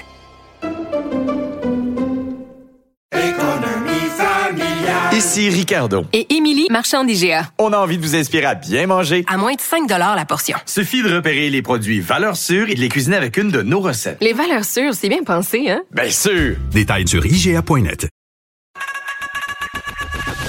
Geneviève Peterson. Une animatrice pas comme les autres. Cube Radio. Le tueur du Texas qui a manifesté ses intentions sur les réseaux sociaux. Est-ce qu'un contrôle des messages violents par les plateformes peut être fait? Est-ce que c'est réaliste de penser que ça pourrait faire une différence? Je tweetais hier justement là-dessus en disant, bon, ben, on dirait que si je mettais une photo de mes seins, par exemple, sur Facebook, ça prendrait pas une seconde que la plateforme m'enverrait un avertissement, supprimerait ce genre de contenu-là. Comment ça se fait que les gens peuvent faire, dire, photographier toutes sortes de saloperies violentes, que ces plateformes-là font rien? Il y a Paul Laurier qui a réagi à publication. J'ai dit, bon, ben, je vais l'inviter pour qu'il vienne un peu nous expliquer. Paul, qui est ex-enquêteur de la Sûreté du Québec, président fondateur de Vigitex, une entreprise qui œuvre en cybersécurité. Il est là. Salut, Paul. Bonjour. Bon, là. oui, ben c'est parce que, tu sais, dans, comme dans plusieurs cas, c'est parce que c'est pas la première fois qu'on voit ça. Puis tu le soulignais hier sur Twitter en réponse à ma publication. Euh, le tueur qui s'était confié à des gens sur les médias sociaux. Là, là ce qu'on sait, là, euh, pour faire un, un rappel, euh, il a écrit à une adolescente, une Allemande, qu'il avait rencontrée en ligne. Il a dit Je viens de tirer ma grand-mère dans la tête. Euh, on a vu des captures d'écran par ailleurs circuler un peu partout, là, dans les médias, mais aussi sur euh, Facebook, euh, Instagram, Twitter. Et après, lui aurait envoyé un deuxième message pour dire qu'il s'en allait tirer sur une école primaire. Ça, on l'a appris après euh, la sortie du gouverneur Abbott, là, qui parlait plutôt de publications sur Facebook. Les gens étaient confus, se demandaient si c'était des messages privés ou des messages publics. Là, ce qu'on sait, c'est que ça serait des messages privés, mais, mais moi, je me demande vraiment, comme bien du monde, Paul, si ce serait possible pour ces plateformes-là, Facebook, Twitch, euh, Instagram, on peut toutes les nommer, Snapchat, d'intercepter des messages comme ça, euh, puis d'alerter les autorités finalement. Ben, là, en fait, la clé, elle est là, hein, parce que euh, moi, je me suis je me suis intéressé au sujet après Dawson. Oui. J'avais à l'époque un petit projet qui s'appelait Anastasia. C'était le début de mes études doctorales sur la détection des tueurs de masse. Mhm. Et à l'époque, si on se rappelle, on se ramène à Columbine, 1999, Madeleine Albright, décédée récemment, qui était procureur de général, euh, général des États-Unis, sous euh, George Bush père, avait amené tout ce qui était hog aux États-Unis, puis il s'était dit, comme on se dit présentement, faut que ça arrête. Hmm. Et elle, euh, quand, quand les gens ont sorti le rapport, ce qui avait ce qui était déterminant, c'est qu'il y avait à peu près 20 métriques sur lesquelles on était capable de se baser et c'était toujours récurrent. Attends, attends. Dis-moi, Paul, parce que moi, je, euh, quand tu me dis métrique, je suis pas sûre de comprendre de quoi tu me parles exactement. Ben, en fait, en anglais, on parle des on parle des, des, des points euh, des points importants, des métriques. Euh, en fond, c'est au, au niveau psychologique, les tireurs ont des comportements, ce qu'on appelle des métriques, euh, qui sont quantifiables et qu'on est capable de, de se baser sur ces métriques-là pour aller plus loin. C'est comme du profilage, si on veut. Oui. OK, OK. Du profilage. Dire vraiment des, des effets, euh, ce qu'on connaît de ces gens-là, abus d'alcool, jeux, jeux en ligne. Et une chose qui était importante de comprendre, c'est que dans plus de 70% des cas, le tueur va annoncer son intention. Il va, il va avoir une fuite d'informations, il va le dire. Et Dawson, euh, Dawson était, était puis on, on est en 99, les médias sociaux n'existent pas, Mhm. mais Internet est là sous forme de forum. Et, et tous les tous les cas après ça que j'ai étudiés, euh, que j'ai regardé, que j'ai j'ai malheureusement pas terminé, mais euh, mon doctorat pour des raisons euh, physiques, mais euh, euh, il y a ces métriques-là qui sont là. Donc, quand les réseaux sociaux, et je me souviens aussi pour avoir travaillé au cyber, ben, on avait des signalements. Oui. La, la clé, c'est de dire oui, je le détecte, mais j'arrive. Alors, quand on était policier, on avait le pouvoir. On appelait les Facebook, les Google, euh, les Twitter de ce monde et on était capable d'avoir instantanément l'adresse IP et d'envoyer des euh, véhicules de patrouille sur les Hmm. c'est ça. a- on agissait particulièrement sur les suicides. Ben c'est les oui, les, les policiers sont, sont capables de le faire, mais il faudrait que ça soit l'inverse. Il faudrait que ça soit les, les plateformes qui puissent avertir les, les corps policiers parce que regarde, là on a ce jeune homme-là de 18 ans euh, entre les deux, là, le moment où il écrit ces messages-là à cette jeune fille, on parle d'une trentaine de minutes perdues. Euh, le tireur de Buffalo a publié un manifeste de 180 pages. Euh, le, le jeune homme au Texas aussi s'était pris en photo avec des armes à Christchurch. Rappelle-toi, en Nouvelle-Zélande, euh, on a eu pendant de longues minutes diffusion en direct de la tuerie où les gens ont pu voir vraiment en temps réel des personnes mourir. Là. Euh, et pourtant, du côté des, des- de ces plateformes-là, c'est comme si il n'y avait rien à faire. Mais En fait, ils sont euh, protégés par l'article et d'ailleurs, Trump avait voulu modifier cet article-là à la fin de son mandat, l'article 230 aux États-Unis, qui les rende euh, non responsables de leur euh, de leur contenu. Hein? Si on les rendait responsables de dire ben, tu es responsable, mon blond, de ce que tu publies ou ce que tes utilisateurs que tu laisses aller publient, ben là, il y aurait probablement une beaucoup plus grande rigueur au niveau parce que ça se fait, la détection de porno Oui, ça se peut, là, au niveau technique, c'est possible. Parce que là, il y avait des gens qui m'écrivaient Ouais, mais là, c'est impossible au niveau des algorithmes. De, parce que là, je donnais l'exemple de la photo d'un sein. Euh, là, on me dit ça, c'est facile à détecter, mais des mots, des menaces, ça se peut pas, c'est impossible. En plus, c'est des messages privés. Toi, techniquement, ce que tu me dis, c'est qu'on aurait les outils pour le faire. Oui, l'intelligence artificielle, maintenant, la puissance de calcul des ordinateurs qu'on a en 2022, Oui. la puissance de détection, elle est là. On est capable, si on est capable, une parole, un texte est euh, 100 fois plus simple à détecter que euh, une image. Une image comprend des millions et des milliards de pixels, C'est dépendant du- de la caméra qui l'a prise, qui a, pris la- la- qui a fait la prise de vue. C'est sûr qu'un sein, c'est facile à détecter. Une intention malicieuse est facile à détecter. Et à ce moment-là, vous envoyez un- un- un- un- une lumière rouge, un Mm. flag pour parler français aux autorités compétentes. Et là, ces gens-là peuvent réagir très rapidement. Ben, c'est ça. Et techniquement, ça se fait. Maintenant, est-ce que on est dans la bonne voie de dire ben, on va interdire les armes à feu? Non. Il faut lég- légiférer et, et obliger ces gens-là Ben oui. À, rendre, à se rendre, à être responsable des publications, parce que sinon, on va tourner en rond. C'est pas l'interdiction des, des armes aux États-Unis, même au Canada. euh, on a beau s'arracher les cheveux, dire l'interdiction, on bannirait toutes les armes de poing, on va encore avoir des jeunes qui vont se tirer, on va avoir encore des Mm. conflits dans le gang de rue à Montréal. On le voit, ça prend l'ampleur, ça prend l'ampleur est de plus en plus inquiétante. Mais ça se passe beaucoup en ligne aussi, Paul. Le- Laurier, l'intimidation, l- l'escalade de la violence, euh, la façon dont ces jeunes-là se procurent leurs armes, ça se passe majoritairement en ligne. Est-ce qu'on peut faire quelque chose avec ça aussi? À un moment donné, j'ai l'impression que ça va passer par là. Oui, euh, je comprends qu'à un moment donné, il faut resserrer, surtout aux États-Unis, faire des vérifications puis resserrer l'accès aux armes à feu. Là, ça n'a pas ben, ben de bon sens qu'un jeune de 18 ans puisse s'acheter des armes de guerre, peut même pas s'acheter de l'alcool, de cigarettes euh, ou, ou autre facilité. Mais surtout ce qui se passe en ligne, euh, tu sais, j'ai l'impression qu'on est en arrière. on est vraiment en arrière, puis la, la solution passe par là, étant, et je regardais ce 10 ici, le, le- le côté canadien, Mm. le gouvernement Trudeau cherche les moyens, ben, rendez ces géants-là, les Européens le font en Imputabilité. plus. Vous êtes imputable de ce que vous publiez, vous allez voir, il y a un changement Mm. d'attitude. Oui. Puis, je n'ai pas l'obligation. La sécurité, c'est un, une dépense. Hein? C'est pas. Niveau marketing, là, même si je dis que j'ai dépensé 100 millions en sécurité, c'est pas sexy. Si j'ai amélioré le produit, j'ai mis beaucoup d'argent sur le, le look and feel, la plateforme, ça, c'est ça. Oui, mais je le cool. sais pas, Paul. Ouais, mais je suis pas sûre si je suis d'accord avec toi là- sur ce coup-là parce que je me dis les gens sont de plus en plus interpellés, se questionnent sur la- la- les données privées, le respect de la vie privée, la violence sur l'internet. Donc, je suis pas certaine que, que ce serait si impopulaire que ces plateformes-là euh, se dotent, si on veut, de, de systèmes. Puis en même temps, le, le contre-argument à ça, puis je suis curieuse de t'entendre là-dessus, c'est toujours de dire si on légifère, euh, si bon, on a une législation qui va dans le sens de certains discours sont entre guillemets pas interdits mais contrôlés ou encore euh, euh, flagués en bon québécois, ben selon qui est au pouvoir ou selon qui prend les décisions, ça pourrait donner lieu à des dérives quand même. là.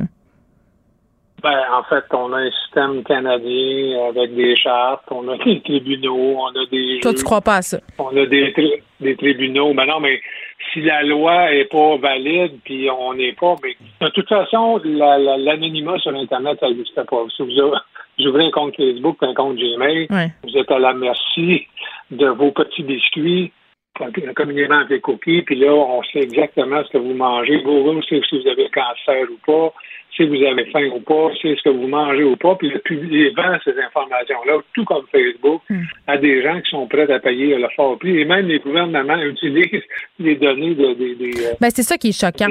C'est ça qui est choquant, Paul Laurier, c'est de dire on n'a rien pu faire pour ces enfants-là, même s'il y avait des signaux pour d'autres victimes dans, dans des tueries. Puis pendant ce temps-là, Facebook est capable de me pousser un chandail rose avec des zébrures vertes parce que dans une conversation, j'ai dit à mon ami que ce serait le fun d'en avoir un. Tu sais, c'est ça qui est fou. Oui, mais là, c'est parce que c'est Big Brother. Puis à qui le crime va payer? Tu sais, J'écoutais Ted Cruz, il y a un journaliste anglais qui a mis le microphone sur, sur le nez et il a dit Qu'est-ce que vous faites? Puis là, ben là, c'est, c'est, vous êtes invité. Il y a vraiment, il y a eu vraiment un fou, pas d'argument, il faut passer à l'acte. Ouais. Moi, je suis pas certain qu'aux États-Unis, même au Canada, même dans le, le contrôle des armes, c'est une chose, mais le contrôle du message, puis là, est-ce que c'est de la censure ou pas? Il y a moyen d'en discuter, de au moins commencer la discussion, puis de dire, au lieu de dire non, ça se fait pas, comme j'ai toujours entendu. Ouais. En 2006, je passais par un fou quand j'ai commencé à parler d'Anastasia, de Souza, puis je disais, ben écoute, il faut que ça arrête. Faut...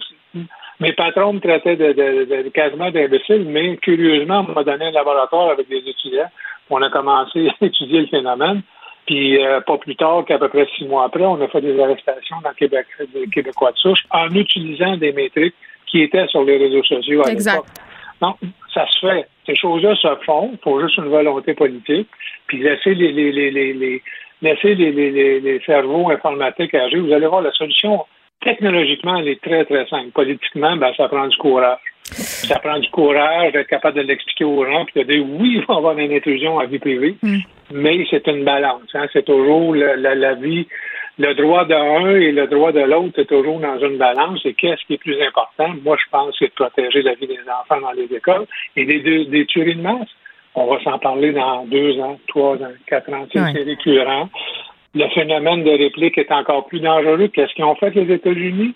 Qu'est-ce qui est arrivé? Ben, on a déployé des corps de police dans toutes les écoles élémentaires. Le traumatisme encore plus grand pour les enfants qu'envoyer des, des, des policiers armés jusqu'au nez partout autour de votre... Ouais. Ben, la, la solution, c'est certainement pas plus euh, de guns. Paul Laurier, c'est toujours un plaisir euh, de jaser avec toi sur ces sujets-là. Merci beaucoup. Ah, c'est une belle journée. Merci, Paul Laurier, qui est un ex-enquêteur de la Sûreté du Québec, euh, qui a fondé Vigitex, c'est une entreprise de cybersécurité. La Banque Q est reconnue pour faire valoir vos avoirs sans vous les prendre. Mais quand vous pensez à votre premier compte bancaire, tu sais, dans le temps à l'école, vous faisiez vos dépôts avec vos scènes dans la petite enveloppe. Hmm, C'était bien beau. Mais avec le temps, à ce compte-là vous a coûté des milliers de dollars en frais, puis vous ne faites pas une scène d'intérêt. Avec la Banque Q, vous obtenez des intérêts élevés et aucun frais sur vos services bancaires courants. Autrement dit, ça fait pas mal plus de scènes dans votre enveloppe, ça. Banque Q. Faites valoir vos avoirs. Visitez banqueq.ca pour en savoir plus. Pendant que votre attention est centrée sur vos urgences du matin, vos réunions d'affaires du midi, votre retour à la maison ou votre emploi du soir, celle de Desjardins Entreprises est centrée sur plus de 400 000 entreprises à toute heure du jour. Grâce à notre connaissance des secteurs d'activité et à notre accompagnement spécialisé, nous aidons les entrepreneurs à relever chaque défi pour qu'ils puissent rester centrés sur ce qui compte, le développement de leur entreprise. Ici Ricardo. Et Émilie, marchand d'IGA. On a envie de vous inspirer à bien manger. À moins de 5 la portion. Suffit de repérer les produits valeurs sûres et de les cuisiner avec une de nos recettes. Les valeurs sûres, c'est bien pensé, hein? Bien sûr! Détails sur IGA.net. Vous écoutez Geneviève Peterson. Cube Radio. Il n'y a pas de vision d'ensemble. Marc-André Leclerc. On fait ça pourquoi, là? Elle fait ça pour le show ou vraiment c'est pour encourager les autres à le faire? c'est pas clair. Elle sait le faire. Puis il proposera ça aux Québécois, puis les gens diront oui ou non. Moi, je vois vraiment pas de problème Ça veut là-dessus. dire, ok, non, mais ça veut dire aussi que la meilleure solution. Oui, Faire un débat. tout le monde sort un peu gagnant de ça. La rencontre, Lefebvre, Leclerc. Salut à vous deux. Bonjour. Bon, avez-vous mangé du popcorn hier en regardant le débat en français à la chefferie du Parti conservateur, Marc-André? Ben non, parce qu'il n'y en avait pas sur place dans la Ah. salle de popcorn. Non, il n'y avait pas prévu ça. Je vais prendre une petite note qu'on va acheminer aux organisateurs, mais c'était quand même un débat beaucoup mieux organisé là, dans le format que celui à Edmonton en anglais. Là, on posait des Mm. questions, c'est quoi ta couleur préférée, puis euh, parle-nous de ton dernier livre et des, des questions comme ça. Donc là, vraiment, c'était mieux formaté, il y avait plus de débats. Euh, malgré c'est sûr que bon, on est en français pour plusieurs, là, pour la Ah, j'ai ri, j'ai ri du tweet de Marie-France Bazot. Je pense que c'est elle qui a écrit que c'était plus facile à suivre le débat en français avec la traduction anglaise. Exactement. Euh, mais quand même, c'était une, une bonne soirée pour M. Charest. Je pense que, tu sais, on est tout le temps le jeu de dire, y a-t-il un gagnant? Je pense que sur papier, il est le gagnant. C'est lui qui a mieux, le, le mieux performé. Mais il n'a pas été non plus, il n'a pas été éclatant. là. Il n'y a pas de phrase, là. euh, il n'y a pas de phrases qu'on retient là, vraiment là, qui vont marquer là, l'histoire de la politique canadienne. là. Je pense que M. Charest a profité que la foule était très euh, derrière lui. Et ça, c'est félicitations à son organisation. Ils ont pacté la salle en bon québécois. Mm. Euh, parce que ça criait. Puis la foule, là, était déchaînée, là. Je veux dire, puis au début, tu sais, les gens pensent souvent que c'est les plus des partisans de M. Poliev, là. Mais les partisans de M. Charest, là, moi, il y a deux monsieur, là. Moi, je suis en arrière de la salle à droite, là. Il y a deux Ouais. monsieur qui ont crié sans arrêt pendant deux heures. Mais il criait quoi? À chaque fois que, à chaque fois que Poliev, là, à chaque fois que Poliev disait quelque chose, c'était ouh, puis là, tu sais, suite, là, tu sais, Poliev, il pouvait pas dire un mot sur Charest, il criait, puis là, puis là, un modérateur qui a fait quand même un bon travail, puis la foule, là, c'était le septième joueur. Fait que Jean Charest, il jouait à domicile, il était dans ses pantoufles, en français, les enjeux nationaux, mais les enjeux Mm. du Québec. Non, mais il a dû se faire écœurer sur le fait quand, euh, que quand il était premier ministre du Québec, par exemple. là. Non? Oui, oui, oui, oui. Il y, a eu, il y a eu des attaques, mais il y avait son goon, Patrick Brown, avec un français, so-so. Mais là, Patrick Brown, lui, à chaque fois que Poliev voulait faire une attaque, en plus que là, la foule, là, ça criait, ben là, Patrick Brown, il coupait Poliev pour pas qu'il attaque Charest. Fait que là, tu vois vraiment que même si c'est pas une entente signée là, avec du sang, là, ben, tu vois que euh, Brown puis Charest, là, ils travaillaient ensemble hier contre Poliev. Fait que c'est pour ça que M. Charest s'en sort là, comme étant le vainqueur Ah oui? du débat. Là. Oui, je pense que oui.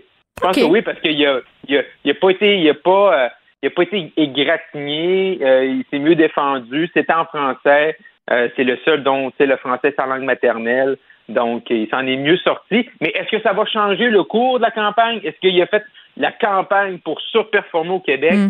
Ça, je ne pense pas. Oui, et je comprends ce que, tu, ce que tu veux dire. Vas-y, Elsie, tu, tu l'as regardé toi Ben, aussi. Oui, c'est ça, j'allais dire que M. Charest, effectivement, a fait une super bonne performance, mais il n'y a pas eu de chaos. Donc, euh, ça va pas nécessairement changer l'issue. Ceci dit, un, un débat comme celui-là, moi, j'ai assisté à plusieurs là, où je participais, où j'appuyais un candidat. Ce que ça fait aussi, c'est que ça galvanise tes Oui. militants. Donc là, les gens, hier, là, qui appuient Jean Charest, sont sortis de là. En plus, ils avaient pacté la salle. Ils sont sortis là, le couteau entre les deux dents, puis sont prêts à gagner. Donc là, ils vont se défoncer pour les derniers jours qui restent pour vendre des de membres. Et ensuite de ça, se mettre sur le téléphone pour être sûr de garder les acquis, peut-être convaincre certaines personnes. Donc euh, ça, ça fait une grosse différence dans, dans la mobilisation des troupes. Mais en même temps, Poiliev, c'en est quand même bien tiré aussi parce qu'il était sous le feu des attaques de toutes parts. Mm. Puis, ben, il y a des bonnes lignes assassines aussi envers Jean Charest. là. Quand il répète à Jean Mm. Charest que c'est lui qui a augmenté le plus les taxes, etc., là, M. Charest était plus préparé pour euh, répliquer, mais ça fait quand même mal. là. Les attaques aussi sur Huawei, là, combien il a gagné, sur quoi il travaillait, Ouais. on sait toujours Ouais. pas. Ça, ça va revenir. Fait que, tu sais, c'est fatigant aussi. Le Poiliev, euh, c'est quand même, euh, il est pas meneur pour rien. là. Il est efficace, lui aussi. Là, Oui, vas-y, ouais, puis là, pré- oui, présentement, là, tu sais, puis M. Charest, il était, je sais, pas, vous avez écouté jusqu'au bout, là, je sais que c'est un peu laborieux, mais à la fin, il y avait un deux minutes là, de fermeture, puis il est toute partie, là, sur une attaque sur M. Poliev, sur la politique à l'américaine, puis les slogans, puis les attaques. Bon, là, on dirait que M. Charest, il oublie dans le temps qu'il a démonisé Mario Dumont, puis que M. Slogan, les deux mains sur le volant, Jean Charest en était un. Mais, C'est vrai. mais il avait l'air, tu sais, M. Charest se fait critiquer d'avoir l'air d'un libéral. Mais quand je voyais l'attaque hier, là, que tu sais, lui, là, il allait proposer quelque chose de différent, puis pas la politique à l'américaine, ben, il sonnait, Jean Charest, il sonnait comme Justin Trudeau. Puis je suis pas sûr que ce narratif-là lui sert vraiment. Il est content de l'avoir fait, mais pour la base militante, les républicains là, euh, américains, ça leur fait pas vraiment peur. Là. Fait que là, encore une fois, M. Charest, il parlait aux gens qui sont pas dans la salle puis qui sont pas dans le parti. Puis euh, en plus de sonner comme comme Justin Trudeau, puis sortir une espèce d'épouvantail, puis tu ressemble à Donald Trump. T'sais. Fait que là, M. Charest, il a l'air content de son coup. Euh, son équipe spin ça, mais pas sûr que comme, tu sais, comme, tu sais, le dernier, là, appel au vote, Hmm. pas sûr que dans le Parti conservateur, il frappe sur le bon clou. là. Exactement. C'est important, ça, ce que dit Marc-André, parce que le Parti conservateur, puis dans une chefferie, c'est ça aussi, c'est des gens qui sont vraiment plus mobilisés, qui sont plus passionnés, qui sont souvent beaucoup plus durs sur les positions que euh, la population en général. Donc, à ce moment-là, il faut que tu aies un discours, puis c'est là où Poliev est efficace, puis il va les chercher. Donc, Jean Charest, en voulant être le grand unificateur, ben il va moins chercher les gens parce qu'il est moins polarisant quelque part. Donc euh, on, donc ça va être vraiment délicat. Ça va être vraiment, euh, ça va jouer au coude à coude là, tu sais, selon les, circonscriptions. Ça va être très intéressant de voir, là, surtout la lutte en Ontario. là. comment va se diviser l'Ontario? Est-ce que Brown est si fort que ça en Ontario? Est-ce qu'il va ra- rapporter les votes à M. Charret euh, au tour suivant? C'est là que ça va jouer beaucoup, beaucoup, beaucoup. Elsie, tu tenais à parler de la grève des avocats de l'aide juridique euh, qui demandent en fait euh, pas grand-chose pour être honnête. Je, comprends pas pourquoi on, on leur donne pas. Ils demandent d'être payés le même salaire que les procureurs de la couronne. Ben c'est ça. Donc il y a les avocats de l'aide juridique, puis il y a aussi le juge en chef euh, du Québec. Donc la justice, c'est vraiment pas un thème qui est sexy, c'est pas quelque chose qui suscite les passions parce que dans l'esprit général, les avocats, c'est des gens riches, euh, tu sais des gens euh, bon, euh, c'est des professions libérales, donc euh, c'est des notables, tu sais qui, qui qui habituellement gagnent beaucoup d'argent, puis c'est pas vrai nécessairement. Puis là, on a vraiment un enjeu au Québec avec notre système de justice, il manque de ressources d'une part, mais les gens sont aussi sous-payés. Puis ça, ça fait en sorte que ben, on perd des talents, puis que nos cours de justice peuvent avoir un problème à fonctionner. Et là, si on n'en parle pas, si on se mobilise pas comme société, la justice est fondamentale. tu sais. Donc, euh, euh, il faut euh, je ne sais pas comment qu'on peut faire pour faire monter cet enjeu-là, pour que la pression soit assez forte sur le gouvernement pour augmenter tu sais, les, les, avocats de l'aide juridique sont payés beaucoup moins cher que les gens dans le privé. Donc là, eux autres, ce qu'ils demandent, c'est la parité. Donc, au moins dans leur corps de métier, d'être paritaire. Ensuite de ça, puis si on compare là, les, les avocats qui plaident, par exemple, pour la couronne au fédéral, à titre d'exemple, mais ça n'a pas de commune mesure. C'est important de rémunérer comme il faut euh, le personnel juridique qui travaille pour l'État, qui travaille pour le gouvernement, qui travaille pour nous, qui travaille à défendre euh, souvent les personnes euh, innocentes. Donc, Oui, puis comme une des pierres angulaires de notre système de justice, c'est que tout le monde a le droit à une défense pleine et entière, juste et équitable, ben, il faut que tout le monde puisse y avoir accès à cette défense-là. tu sais. Fait que s'il n'y a pas de- d'avocat de l'aide Exactement. juridique, ça vient tout de suite donner un coup de pied dans ce principe-là. là. Ben, s'il y a ça, mais s'il n'y a pas les greffiers greffières, Ouais. euh, s'il n'y a pas non plus le personnel de soutien pour que les procureurs puissent, parce que là, on a, on a entendu le juge en chef, on a entendu les avocats de l'aide juridique, mais les procureurs aussi sont sortis il n'y a pas si longtemps. Donc, euh, tous les corps de métier de l'appareil juridique québécois sont sous-financés, sont en problématique. Il faut vraiment qu'on donne un coup de barre là-dedans parce que sinon, on, tu sais, avec l'arrêt Jordan, c'est des procédures même qui vont s'arrêter, puis on va tous en être victimes euh, au bout de la ligne, puis on va se demander pourquoi. Marc-André, élargissement de l'aide médicale à mourir ben, du projet de loi, en fait. Oui. Moi, effectivement, donc, euh, on a vu le projet de loi hier qui était annoncé pour élargir, surtout pour le consentement, le préalable. Et ce matin, il y a quand même eu un gros dénouement parce que, tu sais, il y avait toute une commission, là, tu sais, trans, euh, avec plusieurs partis, puis, tu sais, avec, euh, chapeauté, là, par euh, la députée, là, catiste de Robertval, Nancy Guillemette, également Véronique Yvon était là-dessus. Fait qu'ils ont présenté un rapport, 11 recommandations. Et là, quand le projet de loi est tombé, là, il y avait tout l'aspect des personnes atteintes d'un handicap neuromoteur, là, donc les gens qui sont touchés, par exemple, par la SLA. Et là, ça, ça n'avait pas été discuté. Là. Fait que ça, c'est un peu surprenant. Ça n'a pas été discuté par le comité, mais le collège des médecins le demandait. Fait retrouvé devant le projet de loi. Je pense que heureusement, surtout qu'on est en fin de session, avant les élections, heureusement, ce matin, M. Dubé a dit on va l'enlever, on va s'en tenir à ce qui a été discuté à travers les partis pour permettre une adoption rapide. Surtout que c'est un sujet qui est tellement délicat. hein. Chaque Québécois, je pense, a sa propre définition de l'aide médicale à mourir, sa propre position. Je pense qu'on on avance comme société là-dedans, mais il faut avancer à un pas correct. Surtout, il faut s'assurer que les partis politiques, tout le monde est à l'aise. Il n'y a pas de partisanerie à faire avec ça. Euh, donc, à partir de ce moment-là, je pense que M. Dubé a bien fait de reculer. Ça n'avait pas été discuté, ça avait été tassé par le comité. La commission, ça n'avait pas été étudié. Ça aurait été une erreur d'essayer de forcer ça, là, surtout en fin de session, puis la campagne euh, qui est à nos portes. Oui, exactement. Je ne sais pas si. J'allais juste ajouter que dans ce cas-là, encore Véronique Yvon euh, se montre vraiment euh, à la hauteur de la situation parce que je pense que c'est vraiment elle qui a comme ramené un peu tout le monde à l'autre pour dire Hey, tu sais, est-ce que vous réalisez les impacts et les enjeux C'est son dossier, ça? hein, elle le porte depuis de Ouais, nombreuses ça. Elle est vraiment ex- exceptionnelle euh, dans ce dossier-là, particulièrement elle excelle, mais dans Ouais. les dossiers en général, mais vraiment une chance qu'on l'a pour ce dossier-là, vraiment. euh, Mais on pense la perd. Elle s'en va. Malheureusement, Ouais, malheureusement. c'est vraiment poche. Mais c'est un, un sujet quand même euh, qui est très, très délicat, l'aide médicale à mourir. Euh, Et à chaque fois que j'en parle avec des intervenants en ondes, puis que, tu sais, on apporte des bémols, puis des situations particulières, il y a toujours des cas où, tu sais, il y a toujours quelque chose à dire, on dirait. Il y a toujours un mais, il y a toujours un si, il y a toujours un, Mm. un, un revenez-y. Puis, tu sais, il y a- il y, a la question du consentement éclairé là-dedans qui Mm. mérite, à mon sens, d'être encore. Moi, je suis absolument pour l'aide médicale à mourir, là, mais cette question-là du consentement éclairé, euh, est-ce qu'on comprend vraiment ce qu'on se fait dire par les médecins euh, quand on vient de se faire annoncer des nouvelles? Euh, Est-ce qu'il y a un temps de digestion de ces affaires-là? C'est toutes des questions Mm. euh, qui méritent encore euh, qu'on s'y penche. Merci à vous deux. Merci À à, demain. demain. À demain. Geneviève Peterson. Elle réécrit le scénario de l'actualité tous les jours. Vous écoutez Geneviève Peterson. Cube Radio. only thing that stops a bad guy with a gun is a good guy with a gun. Ça, je pense, euh, Anne-Marie Table, que c'est un extrait éponyme, euh, bon, qu'on a beaucoup fait jouer et qu'on fera malheureusement encore jouer longtemps, Mhm. évidemment, en lien à ces tueries euh, aux États-Unis. Là, on se rappelle qu'il y a eu 21 morts dans cette école du Texas, 19 enfants, deux profs, des enfants blessés aussi. Là, on les oublie, ceux-là qui sont dans un état critique. Puis jasais avec Benoît tantôt de ce qui s'est dit sur les ondes de Fox News, les 50 raisons là, pour euh, ces tueries-là ont lieu et jamais on nomme les armes. C'est Oui, toujours autre chose.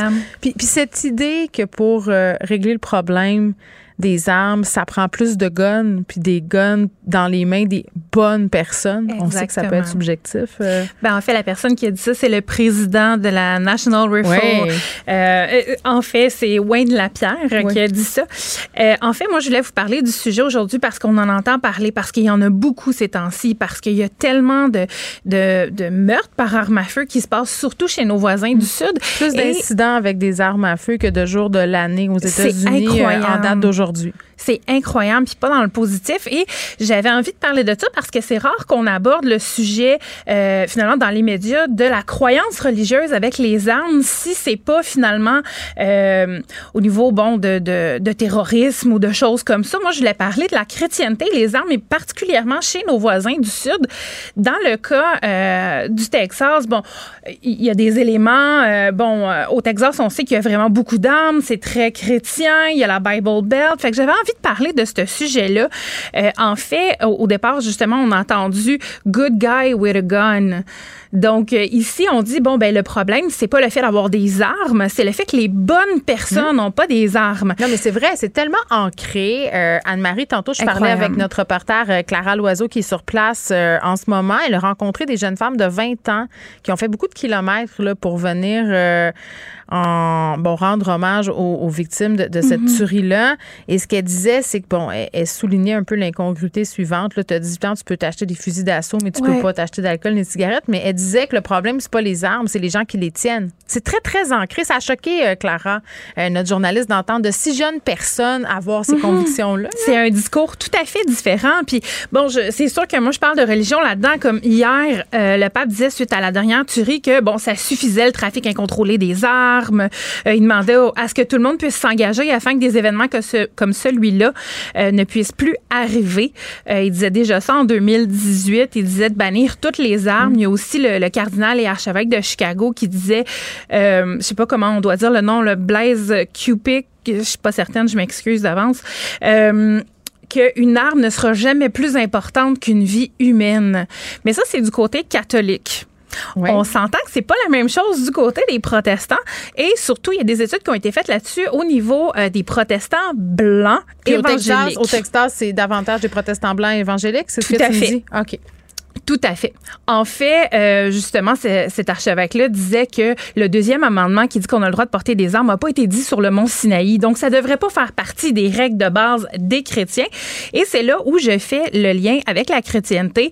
Euh, aux États-Unis, tout le monde n'est pas d'accord avec cette pensée-là, euh, qu'il faut pas avoir d'armes et tout. C'est ça, parce que dans ma tête à moi, de personnes profanes, je me dis le christianisme, la violence, avoir des armes, les belles valeurs de Jésus, je, mais en même temps, les protestants, je sais pas c'est quoi leur turf par rapport à tout ça, mais il me semble que ça va pas ensemble. Ben, en fait, les protestants, c'est très, très large. Là. Oui. Mais euh, en fait, ça disait que...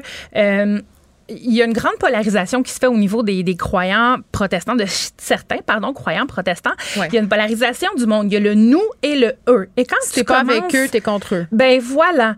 Puis c'est un peu comme dans certains mouvements sectaires, c'est qu'il y a les gens qui ont la vérité et il y a le monde, l'extérieur. Ouais. Et ce qui appartient à l'extérieur est nécessairement mauvais. C'est ceux qui ont pas compris. Ben, c'est ceux qui n'ont pas compris. Puis s'ils n'ont pas compris et qui ont rejeté la vérité, en gros guillemets, c'est que finalement, ils appartiennent aux malins. Ils appartiennent Ah, ben à oui. Satan. Donc, un good guy Mais with c'est- a c'est gun. logique, en fait. Ben, en fait, c'est, pour eux, ça fait du sens. Oui. Et euh, good guy with a gun, c'est un, un chrétien blanc dans certains cas, Mm. euh, qui a un fusil qui, lui, non seulement connaît la vérité, mais va savoir comment utiliser cette arme-là correctement. Donc, protéger les siens. Excuse-moi, c'est euh, comme si la puissance divine descendait dans son arme à feu? Ben, en fait, c'est vu qu'il a la connaissance du bien et du mal, il va savoir comment l'utiliser, Ouais. cette, Ben cette, oui. cette On a vu arme-là. ça, hein, les policiers qui sont intervenus sur les lieux, euh, ça a bien été. Oui, c'est ça. Puis dans, dans la Bible, il y a des exemples, justement, où on parle bon, de guerre, de prendre les armes. Entre autres, la nuit où Jésus a été trahi, il a demandé à ses disciples d'apporter des armes, Euh, entre autres des épées. Il y en avait deux. Puis euh, Jésus a affirmé que c'était suffisant. Puis là, ben, il y en a un, quand il s'est fait arrêter, ben, Pierre, il a tranché l'oreille d'un des serviteurs du, du- du- du souverain sacrificateur, puis Jésus l'a guéri. Donc, tu sais, Jésus a demandé de prendre des armes. Fait que c'est du fondamentalisme, là. On lit la, Euh, oui, la oui, Bible euh, fait. dans son sens, euh, en fait, dans, dans- on interprète ça euh, dans son sens premier, là. Exactement, exactement. Puis on a plusieurs personnes, entre autres le télévangéliste James Robinson, Ah, ben oui. qui disait, ben oui, qu'il faut équiper les chrétiens pour réfléchir clairement aux problèmes moraux, politiques et économiques. Il faut les équiper comment? euh? Avec des Oh armes. my God. avec des armes. Puis il disait également que bon euh, qu'il fallait dire à le pasteur, à leur pasteur, pourquoi le droit de porter des armes est un combat naturel pour les chrétiens, parce que tout ce qui les entoure, Hey, on peut bien parler du c'est le hein? mal. On peut bien parler du djihad.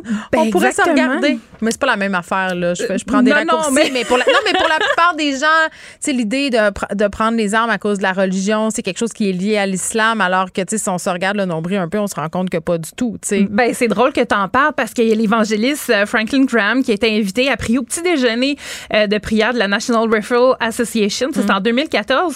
Puis il a suggéré qu'il n'était pas en faveur de la vérification universelle des antécédents pour avoir des armes à feu. Mm. Mais dans le même temps, il a plaidé pour une vérification des antécédents des immigrants musulmans.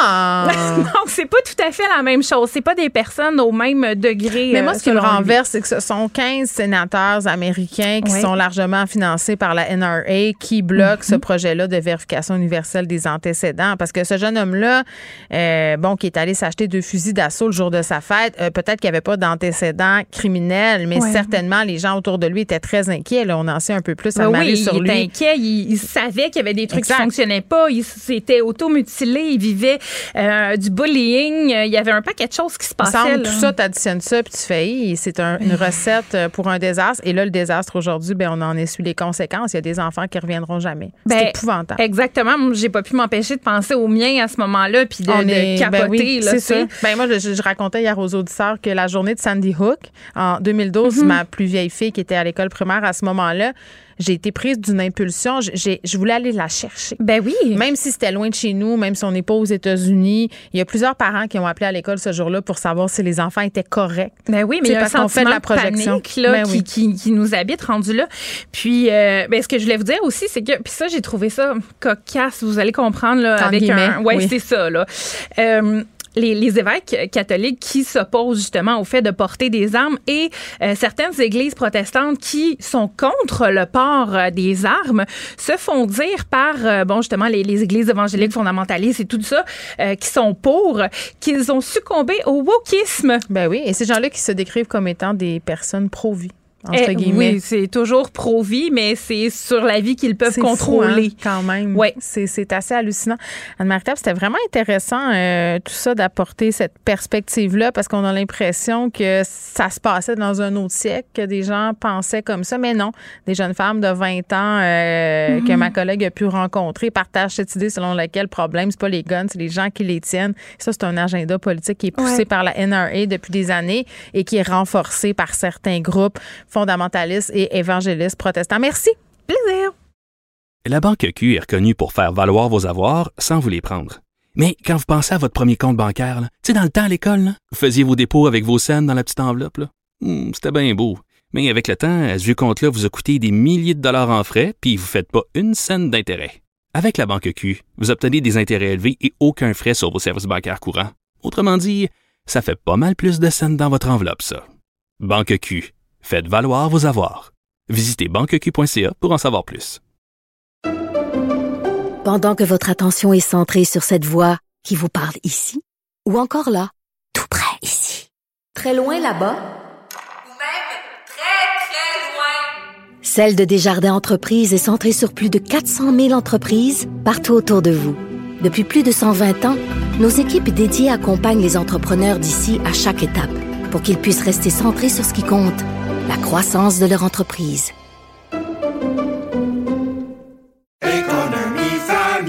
Ici Ricardo. Et Émilie, marchand d'IGA. On a envie de vous inspirer à bien manger. À moins de 5 la portion. Suffit de repérer les produits valeurs sûres et de les cuisiner avec une de nos recettes. Les valeurs sûres, c'est bien pensé, hein? Bien sûr! Détails sur IGA.net. Geneviève Peterson. Elle réécrit le scénario de l'actualité tous les jours. Vous écoutez Geneviève Peterson. Cube Radio.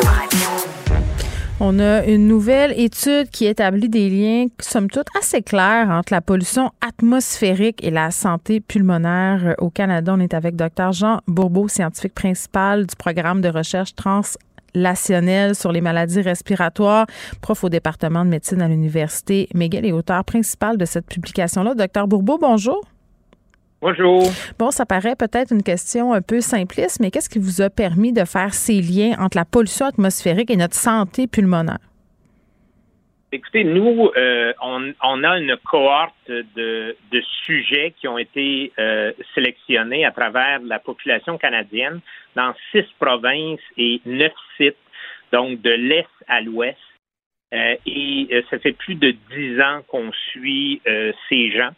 Euh, avec toutes sortes de mesures, là, vous pouvez mhm. imaginer, certaines assez avancées. Donc, et là, on est en mesure euh, de faire des liens avec euh, des expositions, bien sûr, autres que la cigarette. Et la pollution est, est bien entendu euh, le, le, facteur actuellement numéro un ah oui, euh, hein? de, euh, de cause, oui, de problèmes de santé dans le monde à l'heure actuelle. Donc, bien qu'on on, on, voit les dommages que le, la pollution peut faire à d'autres niveaux, on, on, le ressent bien entendu avec des désastres naturels, mm. mais au niveau santé, rendu le facteur numéro un.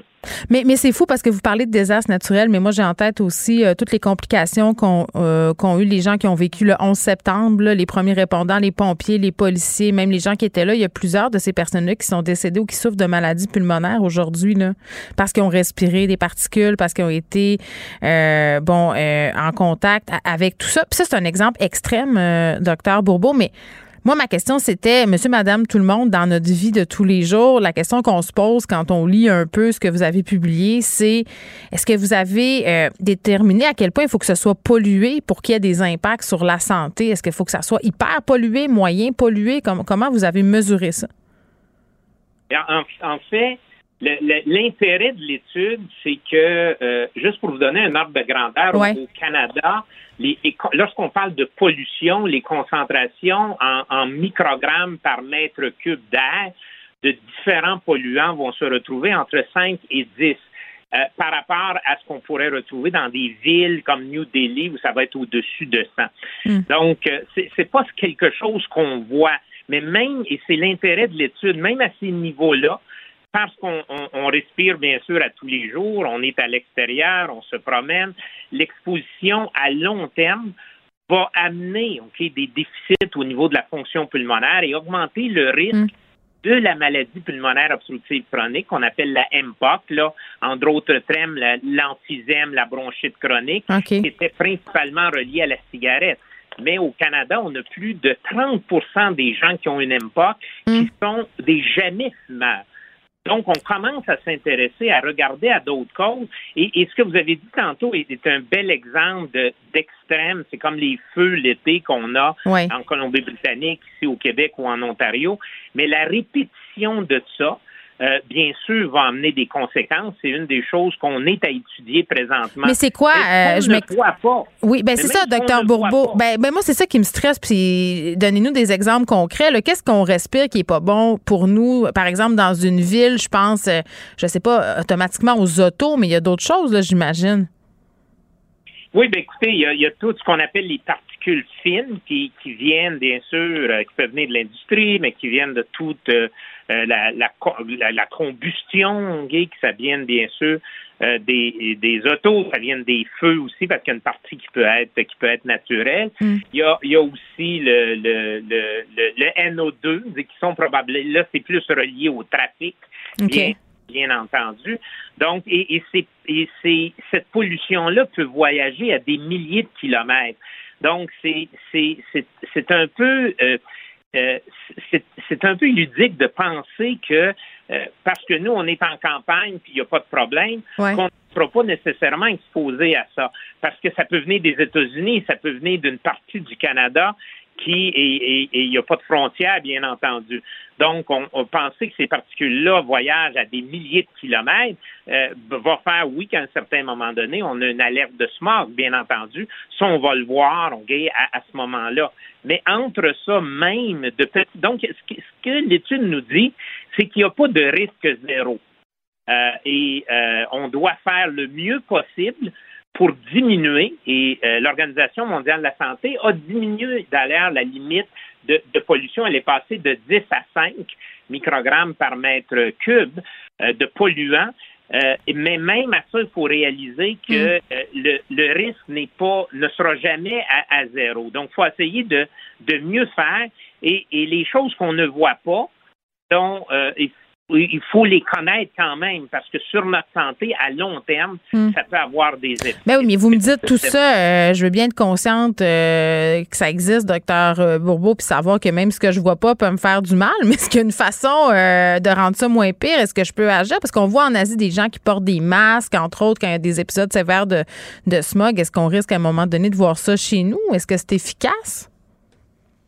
Écoutez, c'est sûr que c'est une autre question. L'étude ne visait pas à, à regarder aux moyens qui sont efficaces. On connaît déjà des moyens dans des populations vulnérables où on va demander aux gens d'éviter de sortir lorsqu'il y a des alertes. Ah oui, hein? de Parce qu'il y a des, personnes plus sensibles que d'autres. Ça, Pas votre étude. Bon, ouais, c'est ça. Pas faire d'exercice à, à l'extérieur quand Ouais. il alertes de smog, essayer de diminuer l'exposition. Non, les gens qu'on avait dans notre étude, c'est la population générale. C'est ça. Mais dans la population, il y a des gens plus sensibles Oui. que d'autres, là. Ah, ben défini- dé- définitivement, c'est dans la nature de toute maladie, hein, où euh, des gens vont développer des maladies face à certaines expositions et d'autres en développeront pas. Donc, c'est sûr qu'il y a des prédispositions personnelles. Mais il faut comprendre que l'étude qu'on a ici, ce n'est pas une, une population de malades qu'on a été sélectionnés dans des hôpitaux ou dans des cliniques. Ce sont des gens qui sont sélectionnés dans la population canadienne chez des adultes de 40 ans et plus.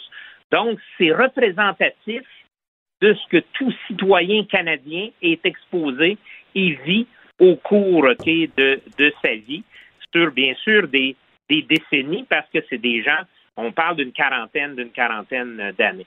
Donc, je pense qu'il faut retenir la pollution, c'est Mm. vraiment euh, au-delà, là, c'est sûr qu'on on est encore en partie là, dans le, le- la pandémie de COVID, et bien sûr, on veut essayer d'oublier le plus possible. Mais, mais la pollution, bien sûr, c'est c'est le phénomène qui est en train de nous, de nous rattraper. Mm. Il faut réaliser qu'il il y a- il va y avoir des conséquences non seulement celle qu'on voit, mais sur, OK, sur la santé, Très sur bien. la santé des gens. Donc, il faut vraiment s'y mettre. Il faut vraiment s'y mettre. Bon, entre autres choses, euh, il faut se mettre à bien des affaires, euh, docteur Bourbeau. Ça, c'est une pierre de plus sur l'édifice euh, qu'il faut bâtir pour se sauver des changements climatiques et autres euh, facilités déprimantes. Docteur Jean Bourbeau qui a réalisé une étude avec d'autres chercheurs, évidemment, qui établit un lien entre la pollution atmosphérique et la santé pulmonaire au Canada. Merci beaucoup.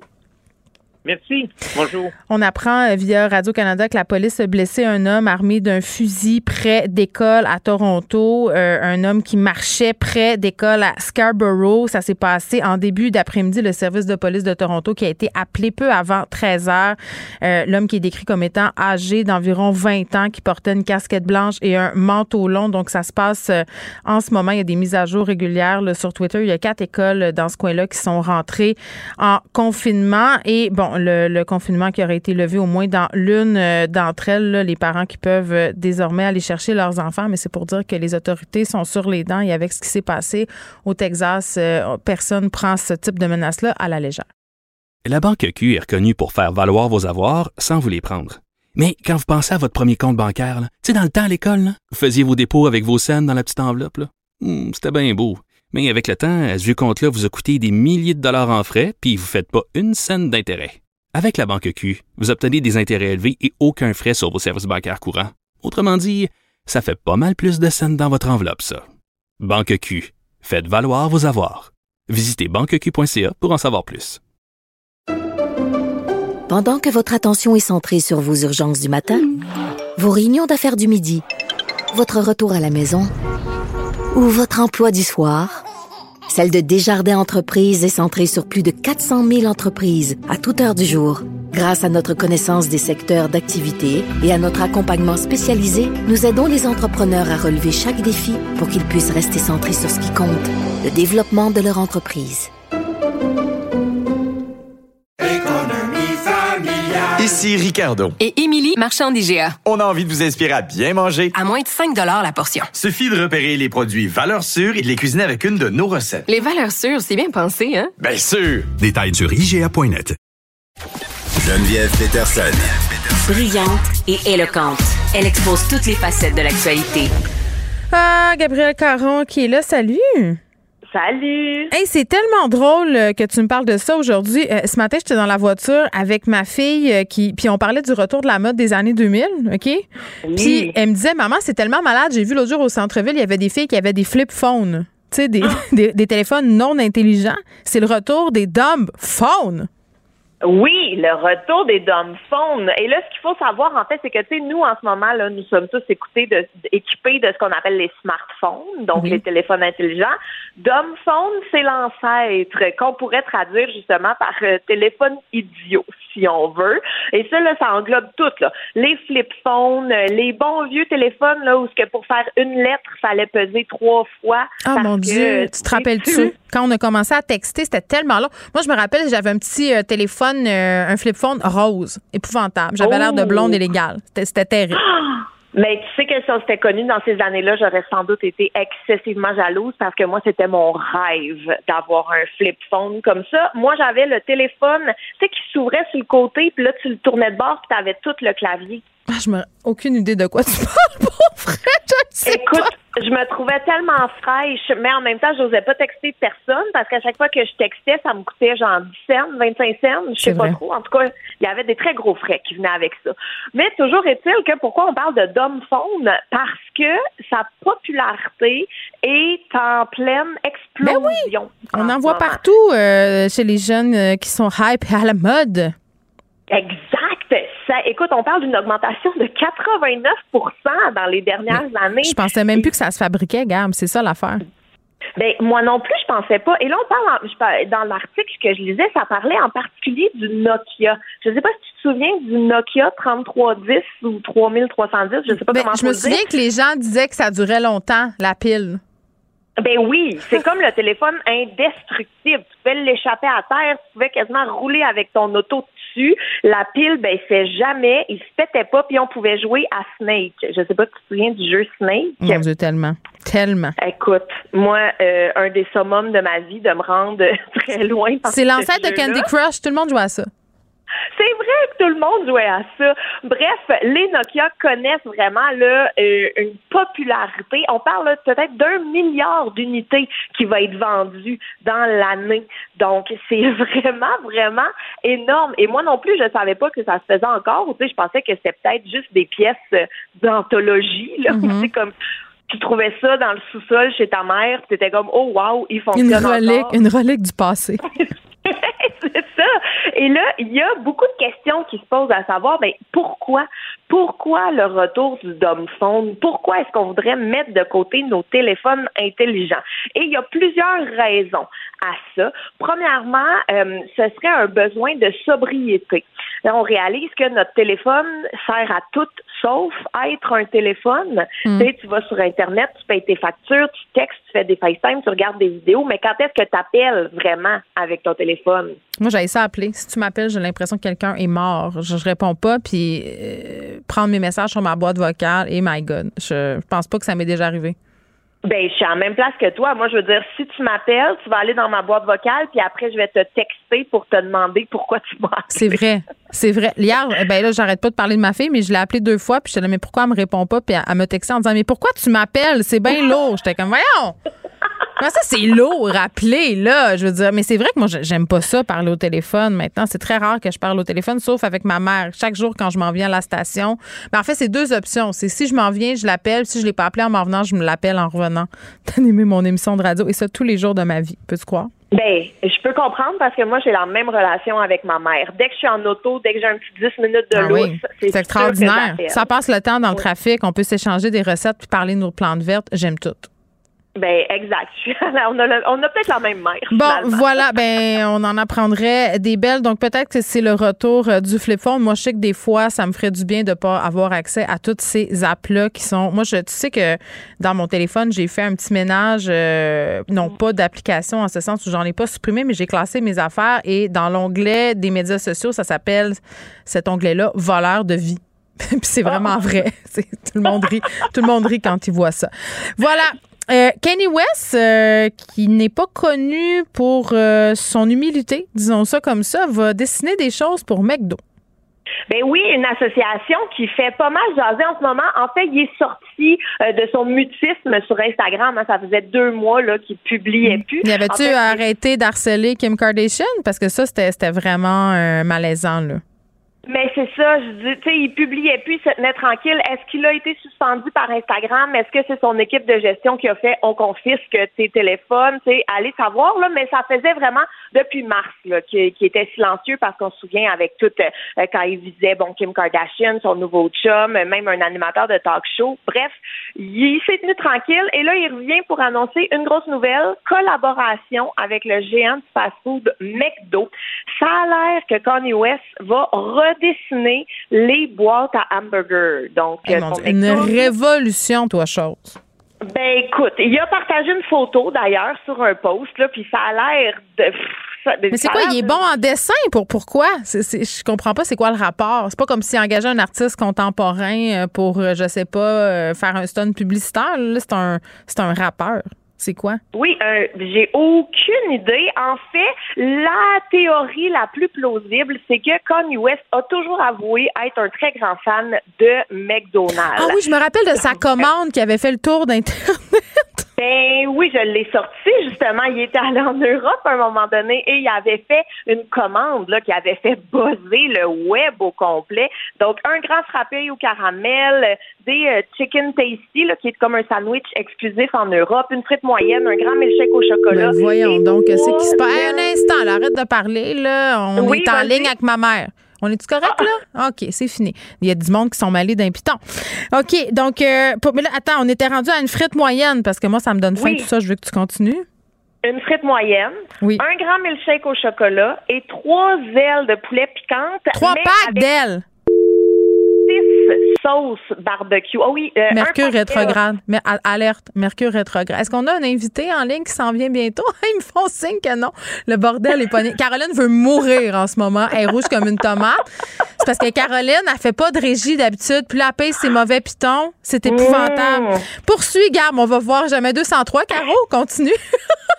Ben là, c'est rendu au grand milkshake au chocolat. Après Oui. ça, un pack de trois ailes de poulet piquantes qu'il demande avec six sauces barbecue. C'est Parce précis. que pour lui, oui, oui, chaque aile de poulet doit être mangée avec deux copes de sauce. Très important. Mais il a l'air un petit peu, euh, puis là je veux pas euh, mal parler de notre ami Kanye West, hein, mais il avait Oui. l'air un petit peu sur un trip de bouffe, si tu vois ce que je veux dire. Tu sais, c'est- le genre d'affaire que tu commandes quand tu as fumé beaucoup de pot. Moi je dis ça, je dis Oui. rien là, je sais pas c'est quoi que ça fait fumer du pot, parce que j'aille bien ça. Pour de vrai, là, je pense plus que je me rappelle la sensation, mais je me rappelle que ça donne faim. Moi j'avais le goût tout le temps de manger des Cheetos, tout le temps, tout le temps. Oh, je comprends, je comprends. Mais effectivement, ça sonne très. euh, ça, ça a l'air d'un menu après party. Disons ça comme ça. On sait là, pas il était quelle heure hein, quand il a fait sa commande virale. Euh, non, j'avoue que ça, j'ai pas cette information-là. Mais aussi, Kanye West, méga amoureux du McDo, il avait déjà écrit là, un poème qui s'appelait McDonald's Man. lequel, ben, il parlait justement de son amour, de ses commandes et tout. Puis pas un poème quand il était en maternelle. là. on parle d'un poème de 2020. Mm. Donc, euh, il y a vraiment une passion pour le McDo. Mais tu vois, suite à la sortie de C'est moi qui va designer, la photo de la nouvelle boîte, ben, oh, ni McDonald's, ni la firme euh, de design, là, Naoto Fukazawa, qui sont associés avec lui, aucun ont fait de commentaires. Donc, Mais attends, on est. que- Wow, wow, wow, un instant, là. Je Oui. trouve ça quand même important comme information. T'as sauté vite là-dessus. On est sûr que c'est vrai? Ben, c'est ça, là. Peut-être que- c'est peut-être comme un espèce de prank. Ben, le doute plane, je vais pas te mentir, parce que, tu sais, McDo, là, ils sont ultra protecteurs de leur marque. Donc, euh, on peut pas faire de, de fausses copies, on peut pas faire d'affirmations en les taguant s'ils ne sont pas nécessairement impliqués. Mais là, ils ont rien fait. Donc, est-ce un stunt publicitaire? Est-ce que c'est une lubie de Kanye qui veut prendre ses rêves pour la réalité? Est-ce que ça va vraiment se faire? On le sait pas. Par contre, en fouillant dans les archives d'Internet, parce que j'ai passé mon matin sur Oui. Kanye West et le McDonald's. euh, T'as des gros matins, ma gamme. Écoute, je, je t'aboute, je t'aboute. Mais euh, j'ai trouvé des rumeurs qui dataient déjà là, de là, un an d'une possible collaboration entre le rappeur et la marque de fast-food. Donc peut-être que ça s'est concrétisé ou peut-être que lui, il essaye de peser sur le gaz en disant si j'ai mis sur, devant le fait accompli, ils n'auront pas le choix de me de m'engager. Mais bref, rien n'a été confirmé pour le moment, mis à part les designs que Connie a partagés euh, sur son Instagram. Et là, il nous a promis que la semaine prochaine, il allait nous montrer euh, l'emballage des frites. OK, Donc, hey, là, j'ai une la- question euh, parce que la madame anglaise qui a chialé contre la, bou- la boulangerie, elle répond pas au téléphone. Donc, en plus d'être chialeuse, elle est pas fiable. Mais euh, toi, parce que c'est toujours euh, le sujet du McDo, un sujet tendu quand tu es un parent. Il y a les parents qui sont team McDo, puis il y a des parents pour qui amener leurs enfants au McDonald's, c'est comme l'équivalent de leur faire franchir les portes de l'enfer. Là, Ils sont contre ça, ils veulent pas.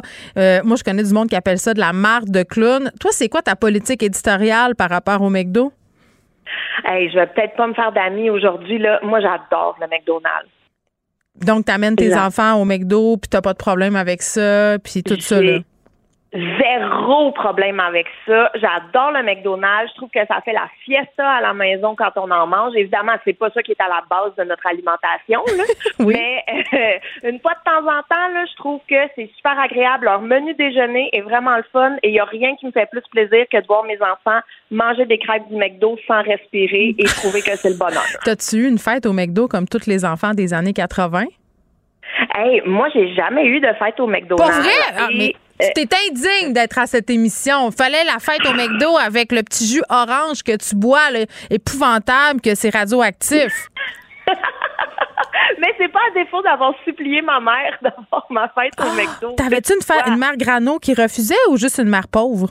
Mais je, je veux pas trop m'avancer sur les états financiers de ma mère. Mais je pense que. Non, mais je pense Oh! Oui, tu veux garder ta bonne relation avec elle. Non, mais c'est parce que moi, ma fête, c'est l'été. Fait que je pense qu'à Ah. l'été, on joue dehors, tu sais. Oh, c'est tellement Alors, beau euh, ce que tu dis. Moi, je connais des parents divorcés qui utilisent le McDo comme stratégie passive-agressive pour faire chier l'autre parent. Genre, ah, Ah, je les ai amenés ben chez McDo. Non, non. Oui, c'est épouvantable. McDo, ce haut lieu euh, de controverse. Et moi, je terminerai ce segment, euh, Gab, qui n'est pas commandité par McDonald's, je tiens à le préciser, en disant qu'il n'y a rien qui me fait plus chier que quand McDonald's a transformé ses succursales en McCafé puis qu'il n'y avait plus les jeux. Ben non, mais les jeux, ramenez-moi les jeux, là. C'était juste pour ça qu'on Moi, j'allais perdre mon temps là. J'allais faire du téléphone intelligent, pas du flip phone pendant que mes enfants se pétaient la gueule dans les modules. OK. Ben, même chose. Une très bonne mère. euh, toi aussi, on est, on est, on est vraiment très bonne. Merci. Salut. Ciao. La Banque Q est reconnue pour faire valoir vos avoirs sans vous les prendre. Mais quand vous pensez à votre premier compte bancaire, tu sais, dans le temps à l'école, vous faisiez vos dépôts avec vos scènes dans la petite enveloppe. Hmm, C'était bien beau. Mais avec le temps, à ce compte-là vous a coûté des milliers de dollars en frais, puis vous ne faites pas une scène d'intérêt. Avec la Banque Q, vous obtenez des intérêts élevés et aucun frais sur vos services bancaires courants. Autrement dit, ça fait pas mal plus de scènes dans votre enveloppe, ça. Banque Q. Faites valoir vos avoirs. Visitez banqueq.ca pour en savoir plus.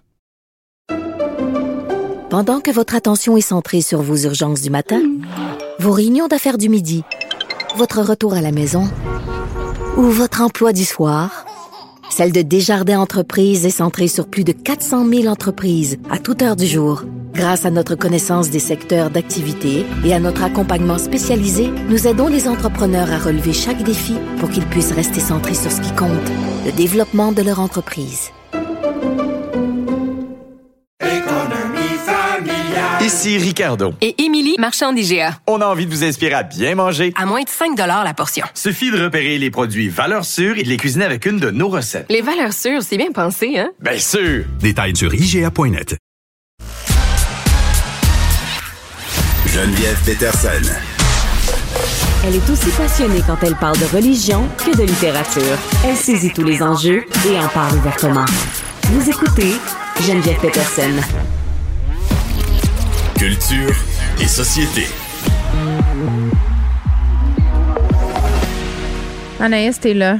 Bonjour Geneviève. Tu me sauves. Tu, tu sais- non, mais attends, là, on va parler de Mercure qui rétrograde. Parce que on, on vit des choses quand on fait de la radio Mais en qu'est-ce qui direct. se passe aujourd'hui, Ben, Mer-? Mercure rétrograde jusqu'au 2 juin, Anaïs. Donc, moi, je suis absolument prête à tout. Tantôt, on a eu des sons de téléphone euh, parce qu'on essayait de joindre la madame euh, qui a voulu faire boycotter la boulangerie de Westmount. Mais là, c'est une dame qui disait ne pas regretter son geste dans le journal. Mais là, elle a l'air de le regretter un peu puisqu'elle était joignable. Donc, elle n'est pas fiable en plus d'être mal polie. Mais ça, c'est pas moi qui le dis qu'elle est mal polie, c'est le proprio de la boulangerie. Donc, c'est pour ça que tu es là à, à cette heure-là. C'est parce que tu sais, hein, tu remplaces la, la madame. Puis Mathieu. Cyr est en spectacle. On ne sait pas jusqu'à quand. Donc, on ne sait pas avec qui on va finir l'émission. C'est extraordinaire. J'adore ça.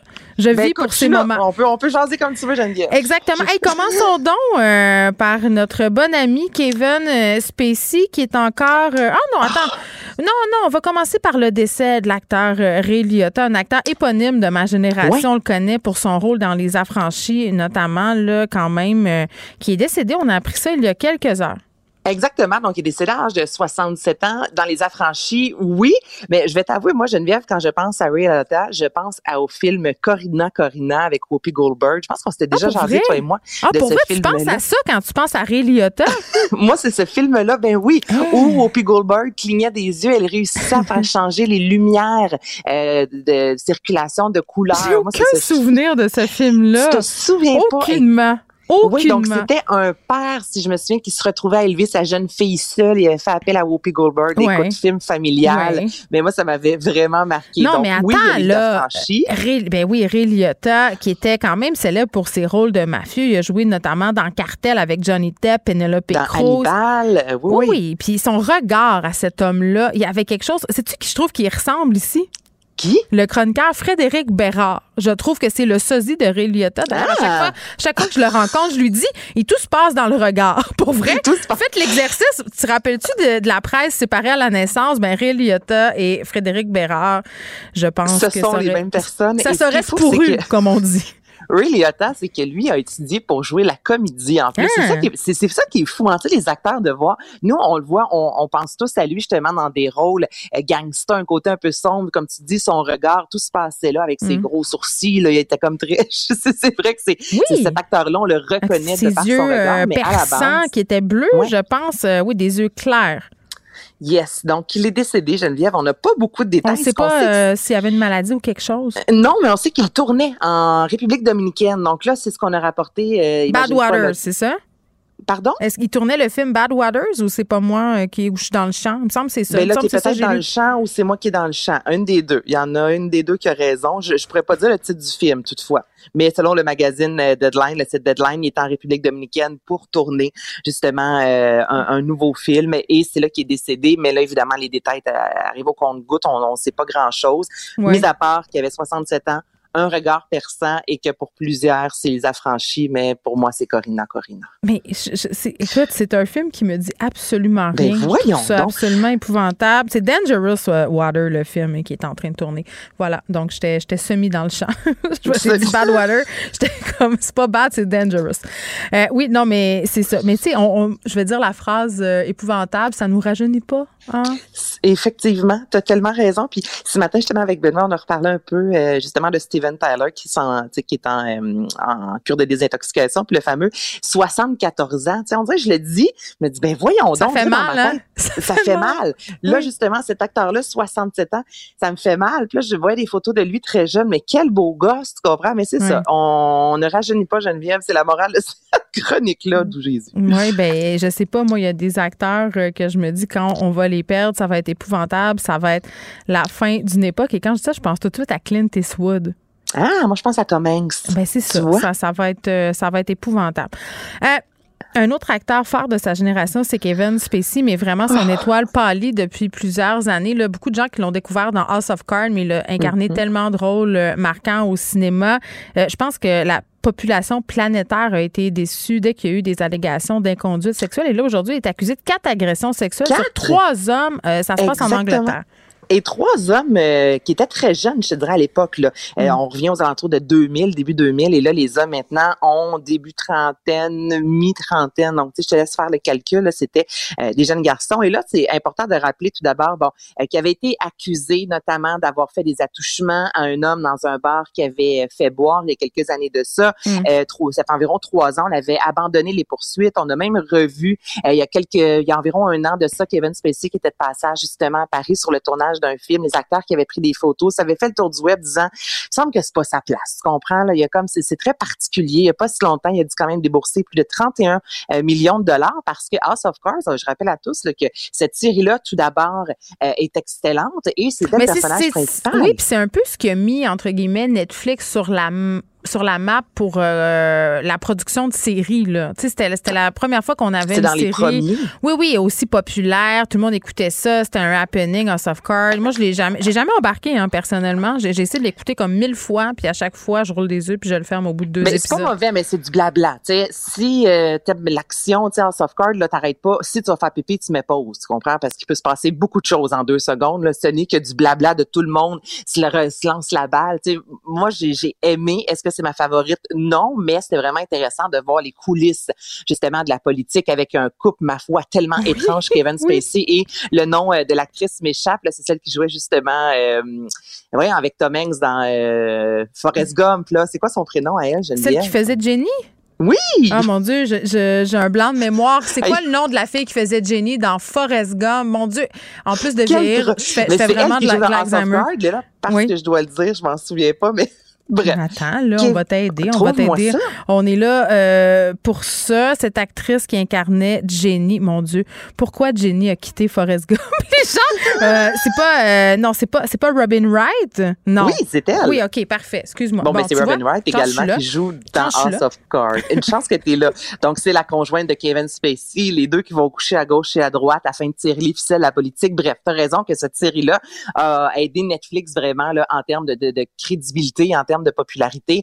Et ben quand il a quitté évidemment Mm. House of Cards, quand il a été mis dehors, ben ça a eu des coûts. Hein. Donc là, il n'y a pas si longtemps, il a dû payer 31 millions de dollars à la boîte de production. Donc bref, c'est tout ce qui s'est passé dans Mais- les derniers mois. Vas-y. Mais sa carrière, euh, c'est ça à Kevin Spacey, parce que quand il y a eu des allégations, comme c'est le cas dans, dans, dans bien des dossiers où l'artiste, entre guillemets, euh, bon, une grande cote de popularité, là, les gens veulent pas y croire et tout ça, puis la carrière peut quand même continuer. Ça a été quoi pour lui? Ben lui, on l'a tassé, Geneviève, littéralement. Là. Écoute, on est loin de aujourd'hui. Tu sais, hier, on parlait de hum, Johnny Depp, à quel point on fait l'éloge de Johnny Depp. J'ai trouvé ça très drôle encore aujourd'hui quand j'ai vu euh, Hollywood PQ faire les 20 plus beaux looks de Johnny Depp. J'étais comme, hey, c'est C'est-tu vrai? Attends, c'est-tu vrai? Là, Oui. là, là, là, c'est comme aujourd'hui. une joke. Les 20 plus beaux looks de Johnny, De Johnny Depp. Depp. Oui, on a fait par attends, non, excuse-moi. Le Heard. 26 mai, de, là, on, a, fait- on, a- on s'est assis. Il y a quelqu'un qui s'est assis dans une salle de rédaction. Ouais. Mais là, bien sûr, c'est de la pure fantaisie parce que ça n'existe plus, des salles de rédaction. Mais il y a des gens qui se sont dit Hey, c'est une bonne idée de profiter du procès de Johnny Depp qui a agressé sûrement une madame, mais c'est tellement une égérie. Faisons ça.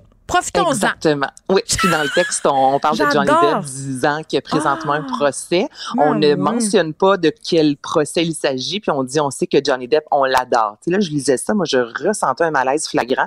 On a fait aussi par la suite les 20 plus beaux looks de Amber Heard, Ah, ok, mais ben tout oui. ça pour dire Est-ce qu'il l'adorait, elle aussi? Je- parce que je le demande pour un ami. Non, mais ça- j'ai même pas lu l'article au complet. Honnêtement, là, j'ai regardé Johnny Depp, là, j'ai fait non, mais ça a aucun, c'est un malaise ambulant de d'utiliser justement euh, ce gros euh, procès freak show là pour reparler des 20 plus beaux looks. Mais bref, Johnny Depp, lui, on a l'impression toujours qu'il va s'en sortir. Bon, malgré le fait, on sait, Pirates des Caraïbes, il a été tassé. Il dit que sa carrière est terminée, mais on sent vraiment quand même une vague d'amour de la part des fans. Kevin Spacey, ça a été assez différent. hein. Il a été littéralement tassé de House of Cards assez rapidement, je te dirais. Même Robin White, elle-même a pris la parole et c'est elle qui avait payé à l'époque. Je sais pas si tu te souviens là, euh, parce qu'évidemment la production a cessé abruptement au début pour savoir un peu ce qui se passait. Il y a des gens qui ont perdu de l'argent et elle a pris de son propre cachet, elle a pigé dans son compte en banque pour payer l'équipe de production, disant là il y a eu un, excusez-moi l'expression, mais il y a eu un trou de cul qui fait en sorte que là présentement on peut pas travailler, on doit réécrire le script au complet parce que c'est le personnage principal. Il y en Ah a plein évidemment qui ne pouvaient travailler, toutes les euh, les caméramans et tout ça. sur Ah un- non, on ça- ça- a tout Donc c'est celle-là, elle a décidé Robin Wright elle-même de prendre de son argent et de continuer à payer. Imagine-toi Mm. toute l'équipe de production se disant vous ne méritez pas, c'est pas, euh, c'est pas vous qui avez mal agi, euh, vous n'avez pas raison de ne pas être payé. Mais. Kevin Spacey rapidement a été tassé, puis là on apprend aujourd'hui qu'il est accusé. C'est ça, c'est en fait en 2017 environ déjà il y avait eu des plaintes disant Oui. que dans un théâtre, alors qu'il était justement euh, qu'il était professeur, il y aurait eu bon euh, agression sur des jeunes hommes et là ça a été comme confirmé comme je te dis vraiment qu'on l'a accusé disant et tout le monde raconte la même histoire là, que c'est pénétration sans consentement que c'est Encore une des- fois, comme un modus operandi. Exactement. Et ces jeunes hommes-là, on, ça laisse pas sous-entendre qu'ils ont eu la chance de se parler Hmm. entre eux là, pour raconter une histoire. Donc, c'est vraiment la même histoire qui est répétée et répétée et répétée. Donc là, évidemment, il va y avoir des poursuites. On va savoir ce qui va se Hmm. passer. Mais il était accusé officiellement. Charlie, trouve-nous donc un petit tune de Shakira. Je pense que ça va être bien d'adon euh, euh, pour Whenever and Ever, là, coudon Charlie, là, qui a comme 17 ans puis qui vient de la France. Peut-être qu'elle connaît. T'as connais-tu Shakira, Charlie? Mais là, pourquoi Shakira? Tu veux qu'on parle sa fraude fiscale de plus de 30 millions de dollars? Oui, mais avec une petite chanson. Avec une petite chanson! Ça... Hey, quand ça va bien, quand ça va bien dans le monde du showbiz, Geneviève, là, Ah, ça va mal, non, mais c'est, c'est, c'est le côté sombre de nos vedettes. Bon! Merci! oh, ça n'a pas de sens. Shakira est-elle une crosseuse? C'est la question qu'on va se poser. C'est la question qu'on se pose. Je n'ai pas la réponse, hein, évidemment, mais ça fait longtemps aussi, Shakira, qu'on parle de fraude Oui. fiscale. Elle est sortie disant que ce n'était pas elle, que c'était euh, euh, son comptable, entre autres, qui avait mal géré ses Ah, ben sous. oui. Mais là, on parle... euh, ouais, mais tu sais, quand on parle, écoute, c'est pas 2 3 Oui, mais elle n'a pas dollars, parle checké. de peut-être pas checké. Là. Je- ça, ça se peut. Là. Elle Ça faisait confiance. tout. Moi, lui donne le bénéfice du doute parce que Hips don't lie. Elle n'a pas l'air d'une... semble, je sais pas, je, Ah, je pense t'es-tu en train de me dire qu'elle a pas l'air d'une fraudeuse? Parce que on s'entend que l'une des principales qualités des fraudeurs, ma chère Anaïs, c'est de, d'avoir pas l'air à des fraudeurs. Mais tu sais, je dis ça. C'est une simple Ça, observation, là. Ben, Oh. c'est ça. Donc, tu sais, Shakira, on sait pas. Mais là, c'est, ça serait sa comptable qui aurait profité d'elle, détourner des fonds. Explique-moi. Ben, c'est c'est exactement ça, Geneviève. C'est son comptable qui aurait détourné des fonds. On est à plusieurs dizaines de millions. C'est un 30 millions en montant. Mais ça fait 3-4 ans déjà de cette nouvelle-là. là. C'est ça qui est particulier. Là, on en reparle là. Donc, euh, j'imagine, écoute, si après 4 ans, c'est encore là, c'est qu'à quelque part, on a évidemment des preuves. En même temps, j'avais pas du tout envoyé ce sujet-là aujourd'hui. Donc, je n'ai pas devant moi beaucoup d'informations à te relater. J'étais pas supposée de te parler de Shakira puis de sa fraude fiscale. Ben Pas oui, moi, c'est dans mon dossier. De quoi on était supposé de parler, là? Ben, pas de Shakira, certain. Ben, de quoi, de? Cannes. Ah, ben là, parle-moi-en de Cannes. Ça fait deux Mais semaines, ça Shakira, dure, je peux tu m'en parles pas. dire que c'est ça, c'est une trentaine de millions de dollars et on parle de fraude fiscale, mais j'ai pas plus d'infos parce que j'ai J'aime Cannes tout devant. ça. Mais parle-moi de Cannes, maudite merde. J'étais là. Pourquoi on me parle pas de Cannes? Pourquoi on me parle pas de Cannes? Le festival de Cannes, ça finit dimanche. On n'a pas parlé. Regarde-toi. Ah. Cannes. Hey, c'est- je Toutes t'ai soufflé, ces je t'ai pages! Wow, c'est le segment de radio le plus enlevant de toute ma carrière. J'ai- Rien qui marche, tout va bien, j'adore ça. J'espère que dans ma biographie, on va parler de ce moment-là. Ben, de cette journée-là pour toi. Mais là, Cannes, écoute, c'est politique sur un moyen temps. Ben, bien sûr. Et- non, mais cette année en particulier, moi, Geneviève, j'aime beaucoup ce que je vois. Ça, ça, ça, euh, ça, ça sort un peu, je te dirais, des, des lignes conventionnelles d'un Oui. festival et c'est ce que j'aime. Donc là, tout d'abord, c'est sûr que tu l'as vu passer, toi, la semaine dernière. Euh, la militante, c'est vendredi ou, dernier, ou vendredi ou samedi dernier qui a dénoncé les viols tu sais, commis par des Russes. Guerre Quelle image! Oui. Cette femme-là, torse nu, avec la, une culotte pleine de sang, qui est allée crier justement d'arrêter de nous violer sur le, le tapis rouge, ces images-là. Comment t'as reçu ça? Moi, je voyais les autres femmes autour avec leurs belles robes qui elles-mêmes ne comprenaient pas ce qui était en train de se passer. Et je me suis dit, ça, ça, faut, faut du courage là, pour faire ça, mais c'est tellement, c'était tellement éloquent, tellement Mais violent. moi, c'est toujours, euh, je suis toujours mitigée. Là, tu connais mon côté un peu pisse vinaigre. Là. Ouais. Euh, les, les, les personnes comme ça, on avait Kamala Harris aussi qui avait fait un statement du genre au Met Gala. Là, on s'en était parlé avec sa robe anti-bourgeois. C'était bien elle. Là. Je suis pas mêlée. Ça va. Mercure rétrograde pas. Pas Euh, tant que ça, t'es correct. Non, ben, ben c'est ça. C'est c'est que c'est oui, ça attire l'attention, mais d'un autre côté, est-ce que ça fait vraiment une différence? Je le sais pas. En même temps, la question des viols de guerre, c'est un sujet excessivement tabou. Je pense qu'il y a des gens qui étaient même pas au courant que ça existait. Ben, je pense que c'est pour ça que j'ai beaucoup aimé, moi, ça. C'était très cru là, de voir du sang sur la culotte, mais en même temps, j'ai l'impression qu'il y en a plein pour qui ça n'existe pas, les viols de guerre, même si on en a parlé, même si on en parle dans Mm. les médias c'est très difficile à prouver aussi, hein? C'est très difficile effectivement. Donc de la voir comme ça, là, par la suite, deux jours après, Mm. il y avait le nom de plus de 129 victimes, tu sais, de féminicide. Ça aussi, c'est le féministe, les colleuses qui sont arrivées euh, sur le tapis rouge vêtues de noir, le poing dans les airs pour montrer. Et 129, c'est depuis Cannes 2021. Donc, c'est énorme quand même de voir. Écoute, là, c'est c'est cette violence-là fait à l'égard des femmes, mais encore une fois, sur le tapis rouge de Cannes. Et là, ensuite, euh, hier, il y a eu euh, des, des femmes qui sont arrivées pour le film Butterfly Vision et disant que les Russes tentent de tuer les Ukrainiens, toujours sur le tapis rouge. Il y a eu trois manifestations en moins d'une semaine à Cannes. Beaucoup de femmes qui ont pris la parole. On parle de viol, on parle de guerre. Mais pas de femmes, par contre, qui ont pris la parole au panel des réalisateurs sur l'avenir du cinéma. Ça, euh, je trouvais ça assez ordinaire. Écoute, Annette, je vais te laisser aller euh, continuer à défaire ton épicerie. C'est bien ça que tu faisais? Toujours. OK. Non, je m'en vais la faire en plus, mais écoute, Ah. merci pour ce doux moment. C'est Puis je vais te extraordinaire. de Shakira avec plaisir. Fais euh, attention. Une autre fois. Fais attention à l'inflation à l'épicerie, là. C'est bien dangereux. OK, à te garde déranger. Ah, OK, je vais checker ça. Salut. Hey, salut, là. La Banque Q est reconnue pour faire valoir vos avoirs sans vous les prendre. Mais quand vous pensez à votre premier compte bancaire, tu sais, dans le temps à l'école, vous faisiez vos dépôts avec vos scènes dans la petite enveloppe. Hmm, C'était bien beau. Mais avec le temps, à ce vieux compte-là vous a coûté des milliers de dollars en frais, puis vous ne faites pas une scène d'intérêt. Avec la Banque Q, vous obtenez des intérêts élevés et aucun frais sur vos services bancaires courants. Autrement dit, ça fait pas mal plus de scènes dans votre enveloppe, ça. Banque Q. Faites valoir vos avoirs. Visitez banqueq.ca pour en savoir plus. Pendant que votre attention est centrée sur vos urgences du matin, vos réunions d'affaires du midi, votre retour à la maison ou votre emploi du soir, celle de Desjardins Entreprises est centrée sur plus de 400 000 entreprises à toute heure du jour. Grâce à notre connaissance des secteurs d'activité et à notre accompagnement spécialisé, nous aidons les entrepreneurs à relever chaque défi pour qu'ils puissent rester centrés sur ce qui compte, le développement de leur entreprise. Ici Ricardo. Et Émilie, marchand d'IGA. On a envie de vous inspirer à bien manger. À moins de 5 la portion. Suffit de repérer les produits valeurs sûres et de les cuisiner avec une de nos recettes. Les valeurs sûres, c'est bien pensé, hein? Bien sûr! Détails sur IGA.net. Ne vous laissez pas berner par ces prises de position saisissantes. Geneviève Peterson est aussi une grande sensible. Vous écoutez Geneviève Peterson. Vincent Dessureau pour une deuxième fois Hey, aujourd'hui. un rappel. Un rappel de Vincent. Écoute, quand on, a- on, est, on offre du bon stock, on, on te réinvite. C'est toujours une pile. Puis là, on tombe toujours dans les sujets les plus weird. Ah, les études. Moi, j'aime ça. Si on Les pouvait un jour inviter les études, j'aimerais beaucoup ça. Un- oui, un monsieur d'études, Parce que une c'est- madame C'est d'études. pratique dans les médias d'avoir des études pour parler, hein? Voilà. Oui. Donc, études sur les enfants ayant des parents du même sexe. Oui, et je trouve ça quand même intéressant ce qui arrive, euh, ce que pu- publie l'Université de Cologne aujourd'hui concernant les enfants de couples de même sexe. Donc, on comprend euh, l'adoption. Il peut y avoir aussi, euh, euh, ben, de- pour une couple de lesbiennes, bon, on sait, il y, en Le a de plus en large, plus. Le spectre est large.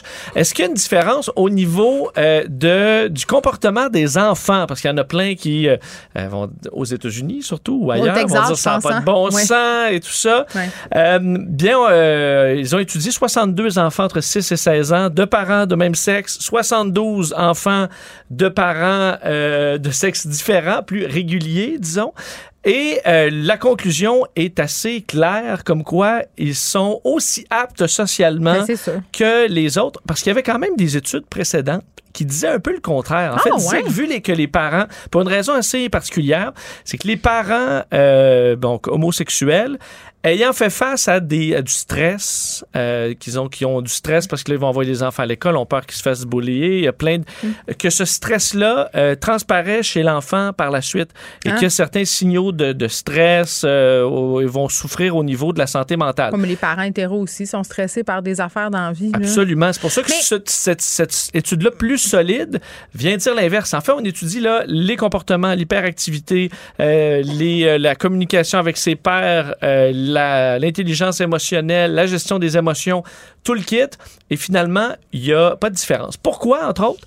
Parce qu'on dit que chez les parents homosexuels, on crée, on, on a une meilleure résilience parce qu'on établit des stratégies. On sait, là, tous les enfants vont faire face à du bullying, à, des, à toutes sortes de problèmes. Euh, dans le cas des parents homosexuels, comme on les, on les attend, on a des stratégies.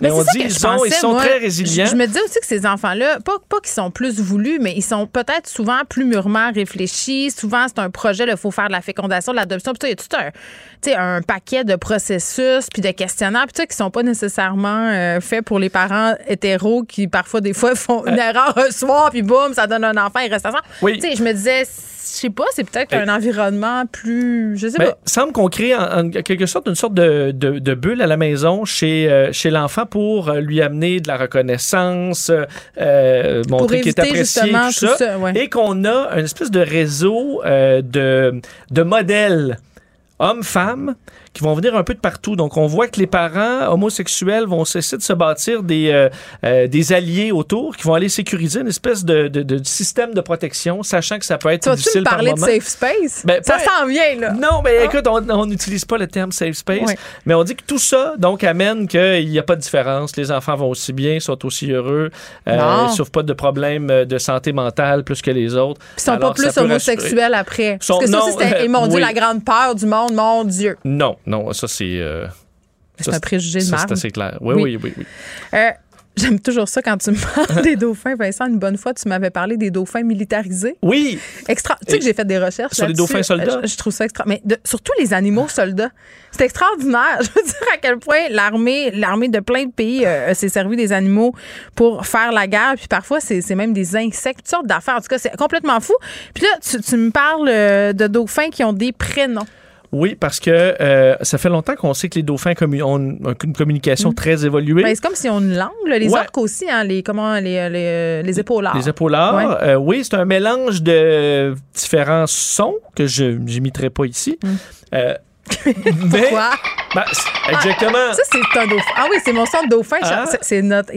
on a un flashback des dauphins militarisés, là, ici. Tu vois? Ils ont un accent saguenéen. C'est étudié de- ben, depuis 50 ans. Oui. Et là, aujourd'hui, ce qu'on publie sur les dauphins, c'est que ils ont en gros un prénom.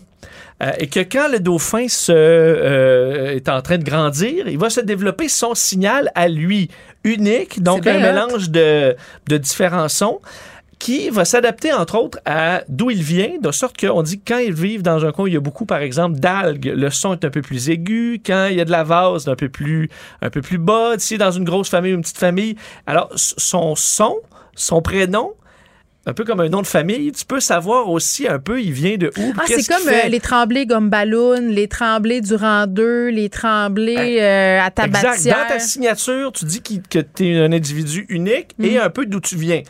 Et euh, les animaux vont utiliser ce nom-là et se souvenir du nom des autres, être capable de le prononcer aussi pour Mm. les appeler. Et euh, la différence avec l'humain, par contre, c'est que on prononce chez le dauphin beaucoup plus son prénom que les autres le prononcent, alors que nous, c'est l'inverse. Oui. C'est rare que tu dis Geneviève, Geneviève, Geneviève. C'est C'est bien l'inverse. rare. Mais euh, le dauphin va faire un peu comme si toi, dès que tu entres à Cube, tu fais Geneviève. Là, on va dire. Ben, Je serais dire tellement gossante, le petit, gosse- le petit dauphin de cube. Ça permet donc de s'annoncer, de dire on est qui, euh, et d'être identifié par les autres. Et l'autre Mais que- découverte. qu'est-ce que ça donne, mettons, de, Ben, si, si ça les empêche de se faire attaquer? Ben non, mais euh, ça donne de savoir c'est c'est qui les autres. C'est tout. On s'entend ça qu'ils se ressemblent beaucoup, là. Oui, Ben, c'est si vrai tu sais que- que moi, je sais que t'es Geneviève, puis que t'es pas euh, Marcel Leboeuf, là. Je veux dire, c'est pour la vie de tous les jours, c'est C'est quand même pratique de savoir qui sont qui. Je suis d'accord avec Hein? toi. Parce qu'ils ont pas, il y en a pas un qui a du, mettons, les cheveux longs. Non, non, puis ils ont pas l'autre de un anneau dans le nez. puis, euh, non, Je pense qu'ils se ressemblent physiquement et ils, ils voient pas dans l'eau aussi loin. Et aussi, euh, on- ils retiennent les prénoms pendant plus de 20 ans. De sorte que si on, chaque dauphin part de son bord, ils vont se retrouver deux décennies plus tard. On va dire, Hey, c'est toi. Excuse-moi. Ce Ouais, nom-là, est-ce qu'on peut-être, prendrait j'avais- encore euh, le, le petit dauphin? Dire, ah, c'est toi ça, content de te revoir. Alors, le nom mélangé, on sait, à l'odeur de l'urine, ça, il faut dire aussi. Parce que euh, on dit que peut-être que certains dauphins pourraient imiter le prénom d'un autre pour se faire Ah, passer pour quelqu'un. c'est des vipères perfides. Et ça, on le compense en sentant l'urine de chaque. De toute façon, tu peux pas t'en sauver. Mais c'est Il- quoi, ils se pissent sur le museau? Ben non, mais il pisse dans l'eau, puis tu passes dans, dans l'eau. Ah, là. comme dans la piscine municipale. Ouais, mais t'as pas Ah. le choix. Comme si, comme si on s'identifiait par un pet, admettons. Tu peux pas t'en sauver, tu passes, puis là, tu dis, ah, c'est Vincent. C'est tellement dégueulasse quand tu habites dans la même maison des gens, quand tu es une famille, tu reconnais les- tes enfants à l'odeur de leur père Vincent. Ah, Moi, je te j'ai souhaite pas- de jamais pas, vivre ça. euh, je te non, souhaite de jamais vivre jamais ça. connu ça. De Mais- reconnaître l'odeur de tes enfants à leur pet. Hey, sur ça, on termine l'émission. Ben, écoute, en sciences marines, moi, je Oui. trouve ça intéressant. Ben, c'est très, très intéressant. Merci. Merci. Vincent. On va te retrouver dans quelques instants avec Mario. Merci à toute l'équipe de recherche. Caroline qui appuie sur les pitons. Charlie à la mise en onde avec ses sons de dauphin. Merci à vous, les auditeurs, d'être là. Je vous dis à demain. Cube Radio.